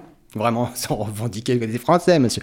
Non mais vraiment, tu vois, et c'est aussi pour ça qu'on s'est battu pour que le film se passe en France, parce qu'au début... euh, quand on a commencé à l'évoquer avec Clément, euh, tout début, hein, ça devait se passer en Louisiane, tu vois. Donc Mhm. euh, là, pour le coup, on était parti sur un autre délire. C'était une maison du Ku euh, tu vois. Donc on- c'était comme ça, hein, dans du brainstorm entre nous, la prod, Mhm. etc. Quand vraiment, ça devait être euh, 100% euh, in English. Mhm. Donc et après, donc on a changé notre fusil d'épaule pour X raisons. Mais euh, et donc quand on est revenu entre guillemets à nos racines, c'est-à-dire la France, et bah ouais, bah ça induit que euh, bah, nos fantômes, comme tu disais, allaient forcément être euh, influencés par notre culture qu'on estime nous notre culture française entre guillemets. Et donc forcément par tout un pan du cinéma français qu'on idolâtre, Chabrol en premier, c'est-à-dire que on s'est jamais caché d'être des fans absolus de Claude Chabrol pour X raisons qu'on n'a pas le temps de développer. Si tu veux, on fera un podcast spécial Non. Chabrol. Je mais t'es- t'es- mais il y a des trucs mortels, hein, Steph. hein. Non, non, mais certes, dit Chabrol. le contraire, en mais, fait, mais- mais en tout cas, on- et, et- et d'où cette identité très marquée, campagne, un peu bourgeoise, province. euh, et par la maison, évidemment, qui est le personnage principal pour nous, la maison. hein, tu vois, c'est euh, c'est pour nous le, le- le héros entre guillemets du film. Enfin, le, le- c'est la maison, d'où le titre. C'est c'est- ce qu'on veut voir, c'est ça, c'est la deep house. Mm. C'est euh, et les habitants sont presque un bonus, tu vois. Et donc ces habitants, ces fameux habitants, qui c'est vrai euh, sur le papier, c'est c'est comme tu dis, euh, et c'est- t'as totalement raison, c'est du bon gros franco-français de province. Donc, on voulait vraiment les voir comme des, tu sais, un peu la des, des fins de race décadente, bourgeoisie de province, euh, comme Chabrol l'a toujours dépeint finalement. Tu vois, avec ces, ces- ces gens. euh, où tu sens que un peu à la Twin Peaks, hein, attention, c'est une façon de parler, mais ça, ça rejoint finalement le même discours. C'est sous, sous le voilà Burton de- des belles années, c'est-à-dire que sous le vernis, Hmm. du côté un peu irréprochable du notaire de province, à côté, bah, ça peut être soit des partouzeurs, des pédophiles ou des satanistes, et Oui, ça, bah, on c'est- kiffe. Partie de chasse en Sologne, quoi. Il n'y a pas de fellation sous Non, la table vrai, comme dans Partie bon, de chasse en Sologne, que je connais très bien. Ah, mais vraiment, hein, ouais. bizarrement, c'est un de mes Brigitte l'avait préféré, mais, mais, euh, mais, mais, mais finalement, mais, mais c'est pas loin non plus. Et tu vois, et ça fait partie, Bah, ça en tout fait cas, partie tout un pan du ça renvoie- cinéma ça renvoie tout que un nous on adore. français, euh. Et- mais Comment on- ça s'est fait du coup ce retour du coup en France? C'est vous qui avez dit ça du coup à votre, euh, à votre prod qui a dit non non mais faut qu'on revienne en France ou Écoute, non, c'était, je celui- pense, euh, honnêtement, c'était il y a assez longtemps maintenant. Je pourrais, Mm. je me souviens plus vraiment des détails pour être honnête, Julien, mais je pense que ça a été un moment une décision de prod de se dire, attends, c'est galère. En plus, nous, on, a- on- on tournait un autre film en parallèle Mm. qu'on préparait, qu'on a tourné, qui s'appelle Candy Chat. Mine de rien, ça, parce qu'on faisait en, en parallèle euh, le tournage de Candy Chat et après le, en soirée la prépa de The Deep House. Donc, tu vois, on avait des journées mais de psychopathes, quoi. Mais Mm. euh, on faisait du 7h à 1h du mat, euh, 2h du mat. Mais, euh, mais ouais, je crois que c'était pour des raisons, en fait, purement après de production. De se dire, attends, les gars, s'il faut se déplacer en Louisiane, Ouais. etc., ça va remettre un billet. Mm. Après, évidemment, les mecs, ils font aussi des plans de business. Il y a le sympa crédit là-bas, d'impôt. mais ouais. Il y a aussi un crédit d'impôt très sympa en Belgique. En Belgique, ouais. Qui fait que, bah, écoute, finalement, les mecs, ils se sont dit, non, faut, faut qu'on tourne en Europe, donc Mm. faut qu'on tourne pas loin de chez nous. Après, on a fait le tour aussi des bassins. Tu vois, mine de rien. Et les bassins de cinéma, il y en a pas tant que ça. Mhm. Il y en a, il y en a quelques-uns de très connus, mais qui sont en très mauvais état. Il y en a qui sont loués à l'année, comme Pinewood, où tu vois, où pour y aller, tu fais, attends, mec, bah ouais, mais il y a 4 James Bond avant toi, il y a Indiana Jones, il y a ce que tu veux, j'en sais rien. Et euh, il y en a un qui venait d'ouvrir à Boyana en, Bulgarie, là où on a tourné les Orfesses. Mhm. Donc on l'a aussi envisagé, mais pour euh, se rabattre sur, ce, sur la Belgique. Donc Mm. tu vois, et ça, a- forcément ça induit, ça, ça, ça a des répercussions sur le film, sur le côté artistique. C'est-à-dire bah, le fait que tu vois, le fait que les mecs après nous disent finalement on va pas tourner en Louisiane, Ouais. on va se rabattre Oui, en Belgique. sûr, ouais. Mm. Donc nous tu vois on se dit Je ouais, par- putain, je parlais par rapport à là, l'Europe que, de c'est que le sous l'eau. Ouais, tu vois, mais, mais très vite après on est revenu en fait à cette configuration de se Mm. dire non, faut que ça soit en France. Mm. etc. Mais ce qui nous a pas frustré, hein, tu vois, euh, parce que c'était c'était un autre délire. euh, en tout cas, si, si le film euh, s'était déroulé aux, aux États-Unis, mais mais voilà. C'était quoi vraiment la question là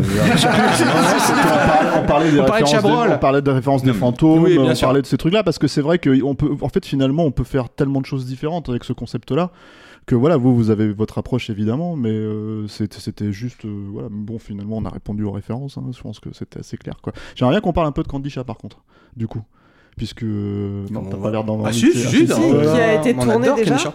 Bien sûr, Ah bah, on l'a tourné oui, oui. avant. Ouais, et qui va Ouais. sortir. Euh, euh, le 29 juillet là en VOD. Euh, après il sort en Blu-ray DVD à la rentrée. C'est vrai, Candy Chat Ouais, c'est Ouais. le mois prochain. Directement en VOD Ouais. Alors le film devait sortir, euh, était vraiment à pâti des, des, des deux confinements en fait. Hmm. C'est-à-dire quand on était confiné la première fois, on était en tournage de The Deep House. Et euh, il nous restait deux jours de post-prod sur Candy Chat, qu'on menait en parallèle. C'est-à-dire, quand on tournait Deep House, nous, après le soir, on allait en post-prod de Candy Chat. Euh, C'était centralisé en Belgique, donc ça, c'était plutôt cool. Donc on, tu vois, on, faisait des journées de tournage ou de prépa de ouf sur, sur The Deep House. Et le soir, on allait euh, à l'autre bout de Bruxelles, chez notre compositeur, pour travailler sur la musique de. Euh, Même un jour, on a dû splitter. Julien a dû partir à Paris pour l'étalonnage. Alors que moi, je tournais sur Deep House. Donc c'est l'intérêt aussi d'être deux. Donc c'était assez bordélique. Et il nous restait un jour d'étalo et un jour de mixage qu'on n'a pas pu faire à cause du premier confinement, qu'on a fait qu'après. Et après, le film devait sortir dans la foulée en octobre. Et il s'est pris le deuxième confinement et la deuxième fermeture des salles dans la gueule. Donc après, SND ont un peu tout gelé. C'était un peu la panique à bord. Et là, ils ont revu leur plan d'attaque, hein, comme Mhm. beaucoup de distributeurs. hein, dont Mhm. les cartes ont été totalement rebattues en moins d'un an. Et euh, pour opter pour cette sortie euh, en VOD euh, en- dans un premier temps, mais ce qui nous va nous très bien, dans le sens où euh, bon, ce qu'une envie, c'était que le film soit vu. Tu vois, Mhm. on est tellement dans une époque un peu euh, bizarre entre guillemets que euh, tu vois, à un moment, on a juste flippé de se dire, mais ça se trouve le film va jamais sortir, quoi, tu vois, ou euh, on voulait pas qu'il reste sur une étagère. Donc le film va être exploité, certes, on aurait préféré qu'il y ait Puis une sortie ait- mais, bah, comme tout le monde, on n'est pas, tu vois, Mhm. bien sûr. Mais à l'arrivée, euh, on est content parce qu'il y aura au moins un support physique du film, une vraie distrib derrière, la VOD, ça marche, mine de rien. Surtout que c'est un, un film qui s'y prête, on- enfin, du moins, on le pense. Bah, alors, nous on l'a pas vu, mais euh, tu peux peut-être le pitcher un peu Ah vite bon, fait puisque ça sort en même temps euh, finalement. Un mois plus tard. un mois près quoi. Euh, ouais, ouais, bah ouais, ouais, effectivement, ils ont. Ils sortent quasiment en même temps. Euh, bah en fait, c'est euh, c'est un film qui est basé donc sur la, la légende d'Aïcha Kandisha, qui est une légende marocaine et qui est euh, en fait une, succube qui est l'équivalent de la Dame Blanche euh, pour nous en, en, Europe, même un peu plus largement dans le monde.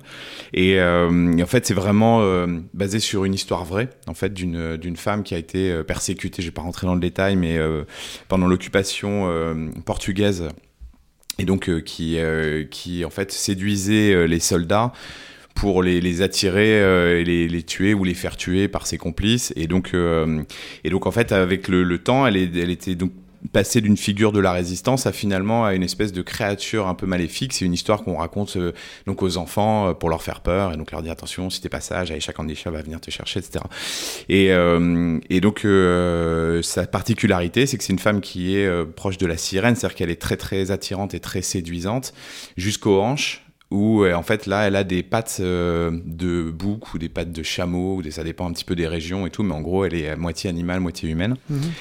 et, euh, et donc nous notre notre notre histoire ça se passe euh, dans un, dans un quartier d'une cité et euh, c'est c'est l'été. Il y a trois copines en fait qui euh, invoquent invoquent Aïcha Kandisha sans y croire réellement et en fait elle apparaît et, euh, et le truc c'est que euh, elle ne elle doit tuer un certain nombre d'hommes elle ne tue que les hommes et, euh, et donc elle se met à tuer les hommes de leur entourage donc euh, sans, dis- sans discernement et donc elles vont essayer de d'enrayer le, le processus maléfique quoi. D'accord. Et on la voit un peu cette créature comme ça, sans spoiler, je veux dire forcément, mais on la voit dans cet angle, dans cette, de cette manière Tout dont à fait. Bah, décrit, là. bah, nous, en fait, on a, on est, euh, bah, comme on a toujours envisagé tous nos films, c'est-à-dire que nous, euh, on veut, on, on, a- on montre les choses, quoi. C'est-à-dire Mm. que euh, justement, Mm. t'en parlais dans un podcast il y a pas très longtemps de Stephen King qui Ouais. disait est-ce qu'on ouvre la porte ou non. Et donc, nous- grand, quoi. Nous, on met un coup de latte dedans Ouais, et, voilà. c'est bien, c'est très bien, Voilà, moi, et comme pour. tu disais, euh, tu Et vois, bon. fusil à pompe. Et... Et comme tu disais, ah bah des fois on voit la fermeture éclair du monstre, mais au moins voilà, on a le mérite d'avoir Ah, voulu le montrer quoi. Ah bah, tu vas le voir. Tu vois Et donc, la fermeture, hein. le monstre. là, Ah c'est un vrai film de monstre, on a raison. D'accord, très bien. Voilà, et on l'assume complètement et elle est, elle est tangible, c'est une vraie Mais créature. je pense quoi. que c'est notre film le plus Kandisha le plus généreux en termes d'effets spéciaux. C'est un film D'accord, qu'on a. hein. Ah ouais ouais, c'est un vrai slasher. Vous avez bossé avec qui, du coup, là-dessus Euh, avec Afonso toujours. D'accord. Avec ok. Olivier Afonso et euh, c'est euh, un film qui a une logique de slasher. hein, tu vois, c'est nous Mm. on, est, on reste, tu vois, dans nos petites lubies et obsessions Mm. où c'est vraiment euh, ce, faune qui vient en cité euh, démastiquer des mecs. Mm. Euh, et on s'est éclaté parce qu'on a tout fait en live aussi. On a, on a fait plein de scènes de meurtre euh, sur le plateau parce que nous on est, on est des fous furieux amoureux euh, des effets des effets pratiques. Mm. Le Et- lapsus. Hein. Et euh... Numérique. non, je l'ai pas dit. Et T'es vraiment un salaud. hein. Ah tu vois, il, tu vois, il m'a il m'a déstabilisé. T'as vu comment il fait T'as vu ses Ah techniques là là là là là là. Ouais. Et donc voilà, en tout cas, bah, peut-être qu'on pourra se retrouver pour faire un, un Ouais, prochain, cool, un hein. épisode Bah, 2 quand sur ça sort Kandisha. en bloc, pour- Mais pas, euh, quand vous voulez, hein, les gars. ça, Mais, c'est euh, mais en tout cas, nous, c'est un film euh, dont on est très fiers. Et donc c'est français, vraiment. Totalement français. qu'on est en Ouais, français. ouais, bien Non, non, sûr. mais, Et quoi comme dire, budget du coup là vous Là, êtes c'est 2,6 revenu- millions six. D'accord. ok. On est- Ah c'est oui, ça va. C'est le budget. quand même alors, un peu 2 millions. 6, c'est le budget qui arrive. C'était un peu malin. Ouais. C'est le budget lambda d'un French fryer. Tu vois, Ouais. c'est le terme un peu chelou là. oui, qui- mais c'est pas bon. la misère totale. Non, quoi. non, non, non, non, non, on a, on a eu Canal, euh, Ouais. SND, euh, tu vois, on, on était plutôt, euh, plutôt pas mal. C'était ça va, tu vois, mais, euh, mais ça reste quand même, tu vois, pour faire un film de créature avec 10, un body count de 10 mecs, avec des cascades, avec des mômes, Mmh, tournage oui, en c'est cité la nuit, Non, non, mais bien sûr. euh, avec de la pluie, avec une vraie mise en scène, il y a du stead, on a des drones, on s'est fait chier sur Candy Shah, Mmh. mais euh, tellement fait, vraiment, on, avait, on l'a tourné en 25 jours. Ouais, Et 25 c'est jours, pas c'est long, hein. pas long, tu vois. Donc, euh, à un moment, on était sur trois équipes. C'est-à-dire, moi, je prenais une équipe, Julien, il prenait une équipe. Après, on, on prenait le premier assistant, on lui fait, bon, euh, ok, tu fais, on lui faisait des, des shot lists, on lui filait une caméra, tu fais, tu fais ça, tu fais ça, tu fais ça, tu fais ça. La nuit, parce qu'on était tellement timé, il fallait rentrer, mais tellement, le plan de travail, il était intenable sur Candy. On s'est dit, mais comment on va rentrer ce truc Mhm. Donc, tu vois, on avait un peu de moyens, mais finalement, ça restait Ouais, quand même ric-rac. ouais, ouais. Tu vois, pour donner juste un ordre d'idée là-dessus. Julien, qui nous a fait ben, bondir après avec, euh, avec Julien, c'est euh, on sort de Candy à 25 jours de tournage, donc 5 semaines de tournage. On arrive en montage avec Baxter toujours. Et là, tu vois, donc le montage c'est cool, tu vois, t'as moins la pression, t'as rentré le film, bon. Et là, tu vois, on était à la cool un jour, je me souviens, et puis il y avait des archives, tu vois, dans, dans la salle de montage où on était, et on tombe sur le, le plan de travail de Tanguy 2. Mhm. Tanguy 2 qui est pas non plus, tu vois, en termes de mise en scène et d'enjeu à l'image, un film, vieux, tu ça, vois. en plus, ça existe. Oui, ça a quelques Ouais, années maintenant, ouais, Tanguy ouais. 2, donc de d'Étienne Châtillaise. Qui, Oui, qui a- mais est connu justement pour avoir des plans de travail monumentaux Ah ouais parce qu'il Ah. est hyper perfectionniste. en Ouais, fait, hyper quoi. perfectionniste, mec, il a fait en 45 jours. Ah ouais ah, putain, on a vu ouais, d'accord. 45 jours, mais les gars, on fait deux films en 45 jours. ouais. Euh, Mais The Deep House a mis moins de temps à le faire. Il, il est connu pour ça. pour faire des. et moi, je l'ai vu Tanguy 2, tu vois. Non, mais c'est Ouais, ce que je veux dire. C'est pas James Cameron, justement. Tu dis bah que le mec, ok, il peut être perfectionniste et prendre du temps parce qu'il fait des trucs. Il invente des trucs, il, fait des trucs de, de gueudin.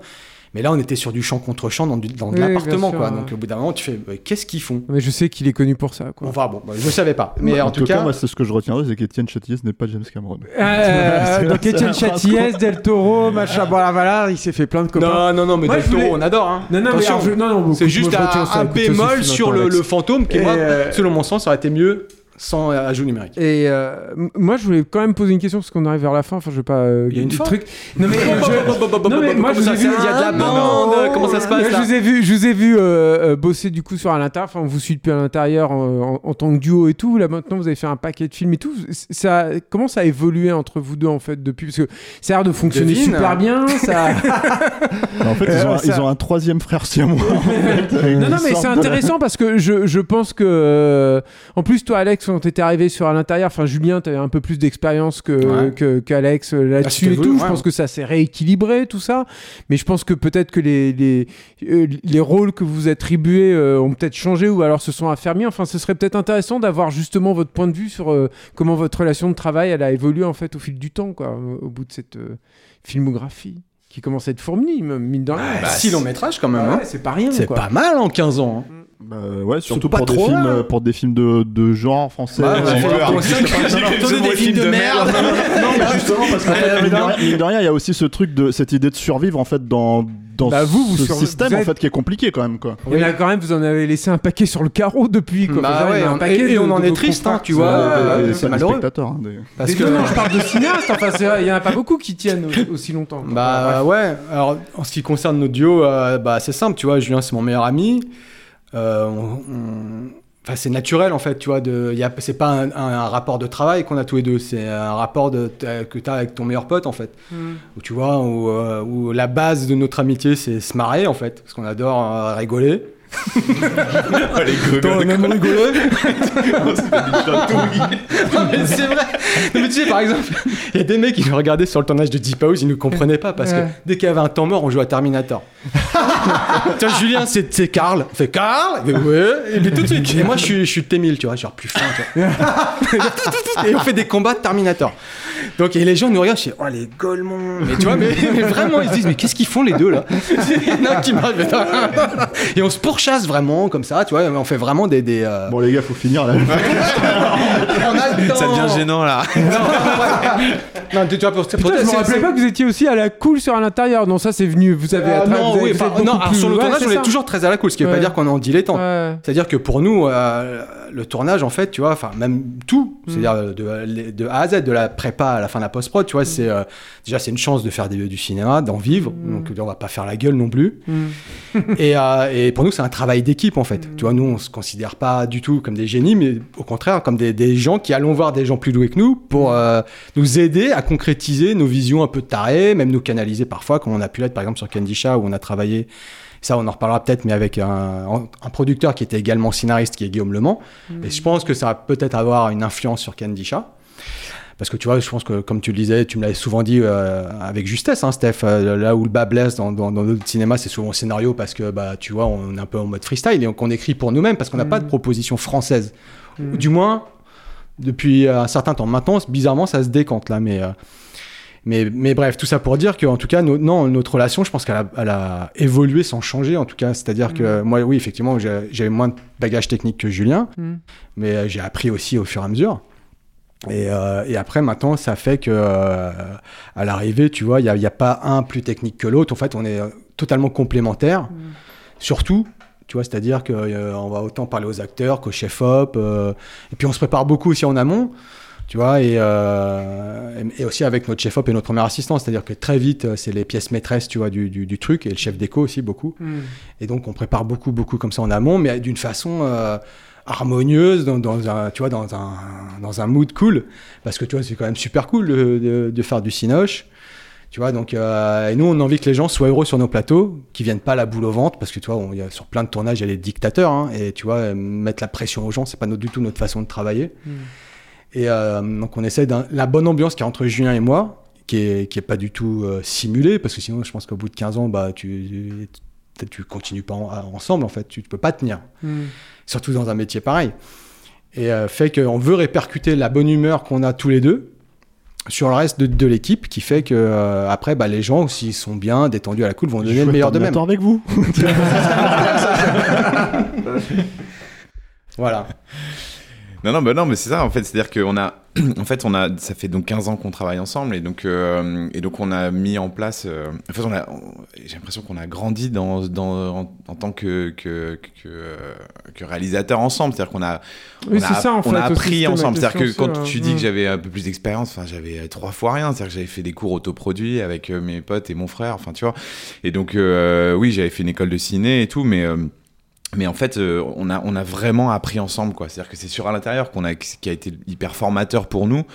Et, euh, et effectivement, tu vois, tu as ce souvenir-là parce que. je- tu vois, l'ambiance était cool, mais c'est vrai qu'on on était très stressé, on n'en menait pas large, on avait storyboardé l'intégralité du film et tout. Enfin, tu vois, on, on voulait pas merder, quoi. Tu vois, on savait que c'était une chance énorme et qu'il fallait, qu'il fallait pas se planter, qu'elle était pas donnée à tout le monde, que tu vois, il y avait, sortant d'une école de ciné, tu vois, on, on avait côtoyé des gens, voilà, qui, euh, qui, tu vois, tout le monde rêvait de faire ce qu'on faisait, quoi. Et donc, euh, et donc, euh, on s'est toujours senti hyper privilégié en fait. C'est-à-dire que euh, ni Alex ni moi, on vient d'une famille de cinéma, quoi. C'est-à-dire que voilà, nos parents n'ont rien à voir, on est, on est, on connaît pas du tout ce milieu, et, euh, et donc on, on connaît, en- du coup, on, on mesure encore plus la, la, la valeur de, de ce qu'on a, quoi, et de la chance qu'on a tous les matins de se lever et de se dire putain, mais on fait le métier de nos rêves, quoi, dont on rêvait gamin, réellement. Qui peut dire ça, quoi?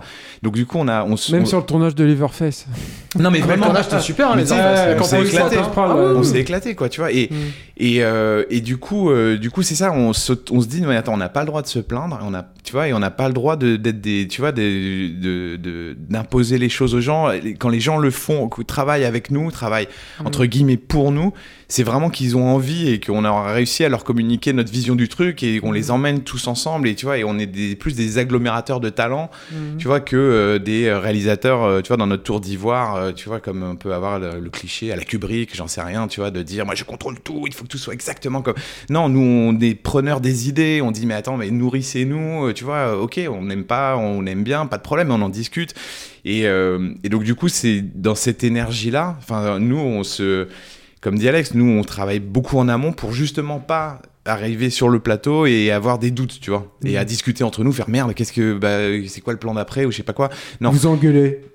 Non mais voilà, mais ça c'est une image qu'on, tu vois, qu'on peut pas se permettre de donner quand on est deux, tu vois, de, de- le doute, tu vois, de se dire bah merde, il va falloir trouver une solution. Alors oui, si on trouve des solutions sur le plateau, bien sûr, mais en tout cas.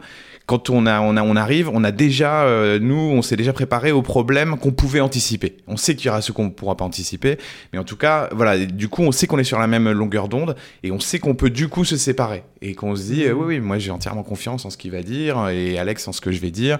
Et donc, euh, tu vois, et même si on se fait en permanence, on communique en permanence et on se dit, voilà, euh, tu vois, j'ai dit ça, on est d'accord toujours, ouais, ouais, ok, on est d'accord, etc. Donc, euh, non, c'est une méthodologie de travail qui est, qui est franchement, qui est, qui est idéale. On n'a pas envie de. voilà, Et qu'on n'a pas envie de changer, hein, parce que Ouais. tu vois, nous on a énormément de potes euh, issus de la première vague Euh, tu sais, euh, fameuse French Fryer. Là. Mm. On est très potes avec Xavier Jans, on est très potes avec euh, Fabrique Duvels, avec, euh, avec Pascal Logier, euh, etc. Et, c'est, euh, et on se demande tout le temps, mais comment ils font pour supporter euh, la pression de ce métier euh, qui, qui est quand même sans pitié dans l'absolu, tu vois. On, Mm. on fait tout seul. Et c'est aussi notre force, c'est-à-dire que euh, on a, en fait, no- notre carrière, c'est 95% d'échecs. C'est-à-dire que, c'est-à-dire qu'on mange, on se mange en permanence des murs. Tu vois, si on a réussi à faire deux films back-to-back, là, c'est qu'on avait si- signé euh, huit projets. Signés, développés, payés. C'est-à-dire qu'on avait huit projets chez huit producteurs différents. On le savait. On le savait. On, on multiplie nos chances, en fait. Parce qu'on sait très bien que sur les huit projets, il y en a- il y avait- la moitié allait se casser la gueule, Mm. l'autre allait pas se faire ou allait mettre remisé dans des placards. Mm. Et si on veut travailler, il ben, faut qu'on fournisse déjà euh, des, des- des envies chez les producteurs. Et avec Julien, c'est ce qu'on fait en permanence. Mm. C'est-à-dire qu'on multiplie, entre guillemets, les projets pour être sûr au moins de tourner, euh, pas, pas tous les cinq ans. Et tu vois, là, ça a porté ses fruits parce qu'on a réussi à, à faire deux films back-to-back. Et c'est ce qu'on ce qu'on continue à faire euh, actuellement. Sans, sans, tu vois, sans mettre un échelle de... de- de, euh, sans mettre une échelle de valeur pour les projets, c'est-à-dire on n'est pas là à pipoter euh, les prods, c'est-à-dire que quand on, on s'engage, c'est que ça nous plaît vraiment. Mhm. C'est pas genre on, a, on, en, on emmagasine plein de trucs, puis on verra ce qui popera le premier. Non, c'est vraiment des trucs qui nous tiennent à cœur et qu'on a Mhm. pour la plupart écrit en plus, voire même tous. Et, euh, et, euh, et c'est aussi ça la force d'être à deux, c'est qu'on abat plus de boulot aussi, c'est-à-dire qu'on fait presque les 3-8 des fois, c'est-à-dire que moi, je, je- tu vois, on, a- on, on est presque ouvert de 7h du mat à 4h du mat. Tu vois, t'as un petit laps de... On est joignable, on répond très vite aux mails, on bosse en permanence. Tu vois, donc euh, nous, on est... euh, tu vois, il y a l'inné et l'acquis, on l'a toujours dit. Tu vois, il y, a des, euh, y a des mecs dans le cinéma comme dans d'autres arts qui, qui, qui, ont, euh, qui ont l'acquis, enfin, qui ont euh, l'inné, pardon, c'est-à-dire euh, ils sont doués naturellement, c'est des génies, etc. Il y en a. Nous, on se considère absolument pas comme ça, et notre premier film le prouve, qui est bourré de défauts, nous, on peut plus revoir à l'intérieur aujourd'hui. Même si on a beaucoup d'affection pour le film, mais on est là en termes de mise en scène et tout, dire ah, putain, mais on le referait maintenant. Pff, on atomiserait ce qu'on a fait, On- vraiment, on le pense vraiment. Mais donc, et donc c'est pour nous, euh, bah, c'est l'acquis, c'est-à-dire qu'il faut travailler pour progresser. Et euh, c'est pour ça aussi qu'on aime et être confronté aux mauvaises critiques. C'est-à-dire, bah, on se dit, bah, les gens sont intelligents, tu vois, si un mec n'aime pas, euh, c'est qu'il y a une raison, et cette raison, moi, j'ai envie de l'entendre en tout cas. Tu vois, il y a un ré- et par, par exemple, là, il y a un. Je préfère un- quand même Clémence. il, y a, il y a un journaliste là, qui, a, qui a détesté The Deep House, Mm. vraiment. hein. Et donc, du coup, on l'a Ah, il y en a contacté. un, quand même. C'est pas toi. Tu m'avais hein. dit que tu m'avais dit que j'étais le seul. Depuis, t'as- il y en a un Ah. autre, mais encore plus véhément que toi. Et euh, pour le coup, euh, on l'a contacté, mais vraiment, en- tu vois, sans aucune arrière-pensée euh, de, de, de- comment ça t'aime pas, mes couilles. Non, non, vraiment, bah, ton, ton avis nous intéresse parce qu'on sait que dans son journal, on va être euh, bazardé en un demi-feuillet et il va dire, ouais, c'est de la merde, on s'en branle.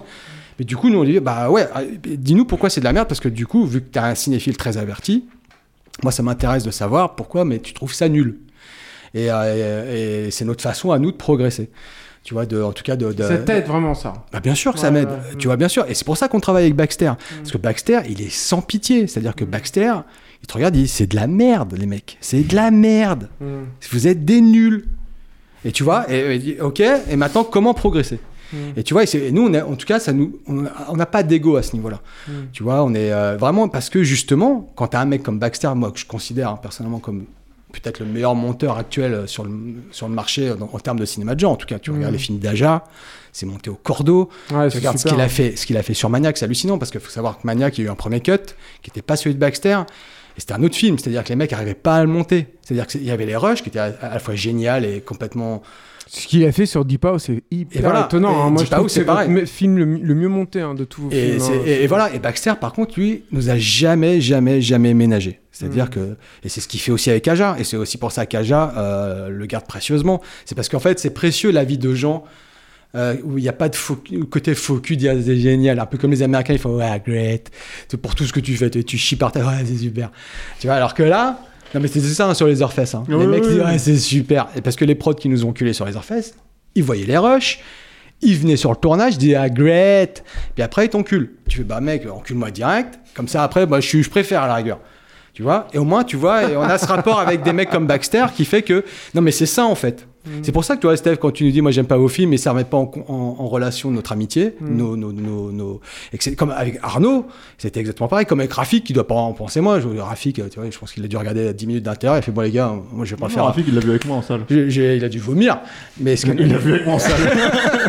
non mais tu fais que voilà, quand c'est quand c'est un bienfait, la critique, on a été tous critiques autour de cette table à désinguer les films dans Mad ou, euh, ou ailleurs. Mm. Donc c'est déjà un juste jour des choses. Et tu vois, c'est toujours intéressant d'avoir un, un retour, en tout cas, qui pourrait que te faire, entre guillemets, progresser, selon nous, d'un mec qui dit, bah moi j'aime pas, et voilà pourquoi j'aime pas. Mais je préfère quand même Clémence. Évidemment, on, a- on préfère tous sera le mot de la fin parce que C'est bien, toi je vais être réinvité à chaque émission. Ah Non, mais le mot de la fin, pourquoi? Bon, On est bien là. Pourquoi Parce que tu vois, il y a- ce monsieur derrière qui s'appelle Alain Mercier à la technique. Pourquoi tu montes ta montre, Alain T'as, qu'est-ce Voilà. qu'il y a? Il n'y a plus de couvre-feu. Moi j'ai une dernière question. Moi, j'ai une Dernière question de. Clémence, on se calme. Et après, on parle un peu de ce qu'on a vu. Deux minutes, deux minutes pour répondre. Moi, j'appellerais bien Arnaud Bordas aussi. On a, on a parlé de l'actualité, c'est quoi les projets pour la suite? Ah En deux minutes. Alors Ah Bah non Sur les 8 projets, les, les 8 Alors, les. 8, c'était. Ouais, il y en a qui, ont- qui sont passés à la trappe. hein. Écoute, euh, alors en deux minutes, euh, on va dire qu'on est en train de retravailler avec le producteur de The Deep House, donc euh, Clément Miseret. Donc on est en train d'écrire un, scénario pour lui. Qui est euh, qui est je- bah, on est- en fait en gros on est- on n'aime pas trop parler euh, des, des projets en détail euh, tout simplement parce que euh, bah parce que on- comme on l'a dit tout à l'heure euh, il y en a combien qui se font qui existent et donc euh, du coup c'est toujours un peu con de dire Ouais, on va faire ça puis en fait t'en entends plus jamais parler donc euh, mais en tout cas euh, voilà on est celui-là est bien parti on est en train de travailler dessus euh, On peut dire que c'est un film d'aventure. c'est un film d'aventure ouais Ah, on est plus Ah, dans donc vous sortez du. du- un peu survival quand même Ouais, et, ah bon, euh, mais ça reste. Euh... Non, found footage.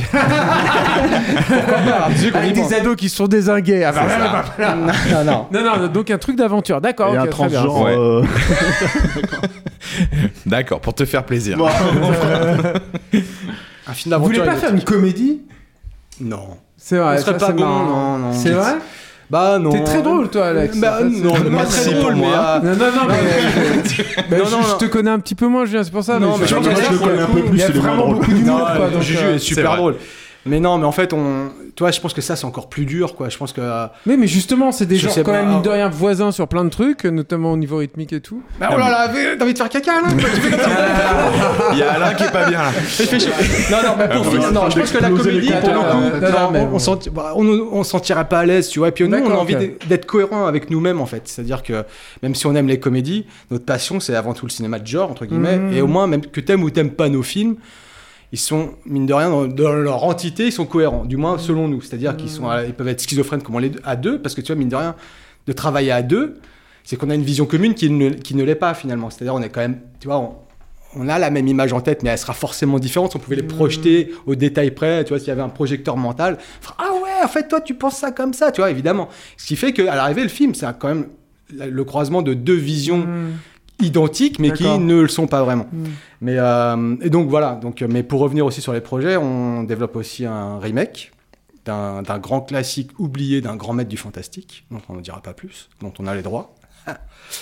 Donc ça, on est en train de l'écrire aussi. Et, euh, et aussi, donc voilà, je te disais tout à l'heure qu'on nous propose pas grand-chose en France, mais là, on nous a proposé un script euh, qu'on a accepté aussi. Donc on développe aussi, c'est un troisième projet, donc on est concrètement sur trois projets vraiment. Donc là. pas un, un truc que vous écrivez à l'origine, quoi. Ça, c'est aussi une Voilà, première, là, quoi. voilà, là c'est hein. euh, un script qu'on nous a proposé clé en main, qui était un, je crois qu'il était sur la blacklist. Enfin bon, bref, je suis Mhm. pas sûr en fait, mais euh, qu'on développe là et euh, qui est super cool. Et donc on a accepté. Et euh, par contre, bah, lequel se fera en premier, ça, je- je- Mhm. on ne saurait te dire euh, à l'heure actuelle. On va conclure en rappelant que donc Candy Chat, votre prochain film sort le 29 juillet en VOD à la rentrée, euh, à la rentrée en Blu-ray et DVD.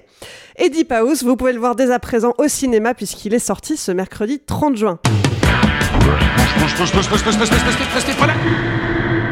C'est le temps pour un film, c'est fini pour aujourd'hui. Julien Alexandre, merci d'avoir répondu à toutes nos questions. Merci à vous. Merci Clémence. Stéphane, Julien, merci de m'avoir accompagné pour cet épisode. Merci Clément. Merci. On termine avec une annonce au cas où vous seriez passé à côté. C'est bientôt l'anniversaire de Capture Mag, 9 ans déjà. Et pour l'occasion, on vous propose une soirée spéciale. Ça sera le 3 juillet au Club de l'Étoile à Paris. On vous a préparé un programme aux petits oignons avec l'enregistrement d'un épisode de Capture Live en direct, la projection de Mort ou Vif de Sam Raimi et l'avant-première du prochain Stéroïdes. Et puis évidemment des cadeaux et des surprises. Pas dégueulasse, hein, vous. Pas mal, hein Et je viens Ah, direct. Ouais. Ah, vous savez qu'on a une anecdote sur Mort vif. C'est-à-dire qu'on... Mais vraiment. Ouais, tu le gardes pour la prochaine. Non, non, non, mais on va la dire, on va finir là-dessus. C'est que, c'est que euh, juste après l'intérieur, il y a. En fait, on a été contacté par DiCaprio pour euh, réaliser euh, The Orphan, qui s'appelle en français Esther.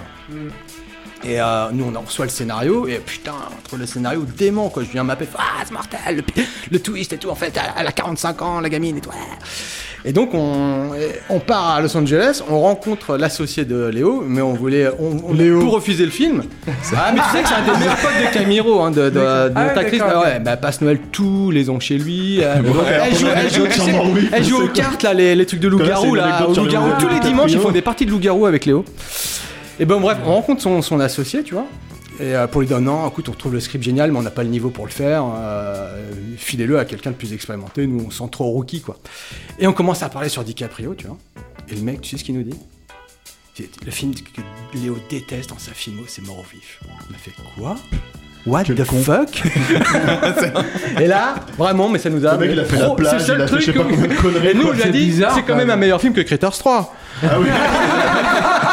Et le mec, il a fait, ah, tu marques un point. Le mec, il, nous par- il nous parlait d'Esther et nous on restait bloqués là-dessus. Putain, il aime pas. Non, mais il aime pas au vif. Mais, mais- mais vraiment, on est resté Oh la bloqué. Il fait, non, mais vache. on venait. vous, vous conseillez aux, aux auditeurs d'aller voir Morwif. euh, Mais ouais, bien sûr, bien c'est sûr. un Faut le voir sur grand écran, mortel. Donc, Chef-d'œuvre absolu. Venez le voir à la séance spéciale anniversaire euh, de Capture Mag le 3 juillet prochain au Club de l'Étoile à Paris. Vous pouvez déjà dès à présent réserver vos places. Ça le temps pour un film, c'est fini pour aujourd'hui donc. Merci à toutes les personnes qui nous écoutent et tout particulièrement aux tipeurs et aux tipeuses. On continue à grandir grâce à vous et on a encore des surprises en stock. Si c'est la première fois que vous nous écoutez, pensez à vous abonner pour ne pas rater les prochaines émissions. Vous retrouverez tous les liens dans la description du podcast. Et puis si vous avez aimé, n'hésitez pas à nous donner un petit coup de pouce. Pour ça, rendez-vous sur tipeee.com, mot-clé Capture Mag. Pour nous soutenir, vous pouvez aussi nous relayer sur vos réseaux sociaux préférés, parler de nous à vos amis, nous mettre des étoiles sur les applis de podcast et vous abonner à la chaîne YouTube de Capture Mag. Allez, je vous laisse la semaine prochaine, retour à la formule habituelle. On parlera du nouveau blockbuster signé Marvel, Black Widow. D'ici là, portez-vous bien et à mercredi prochain.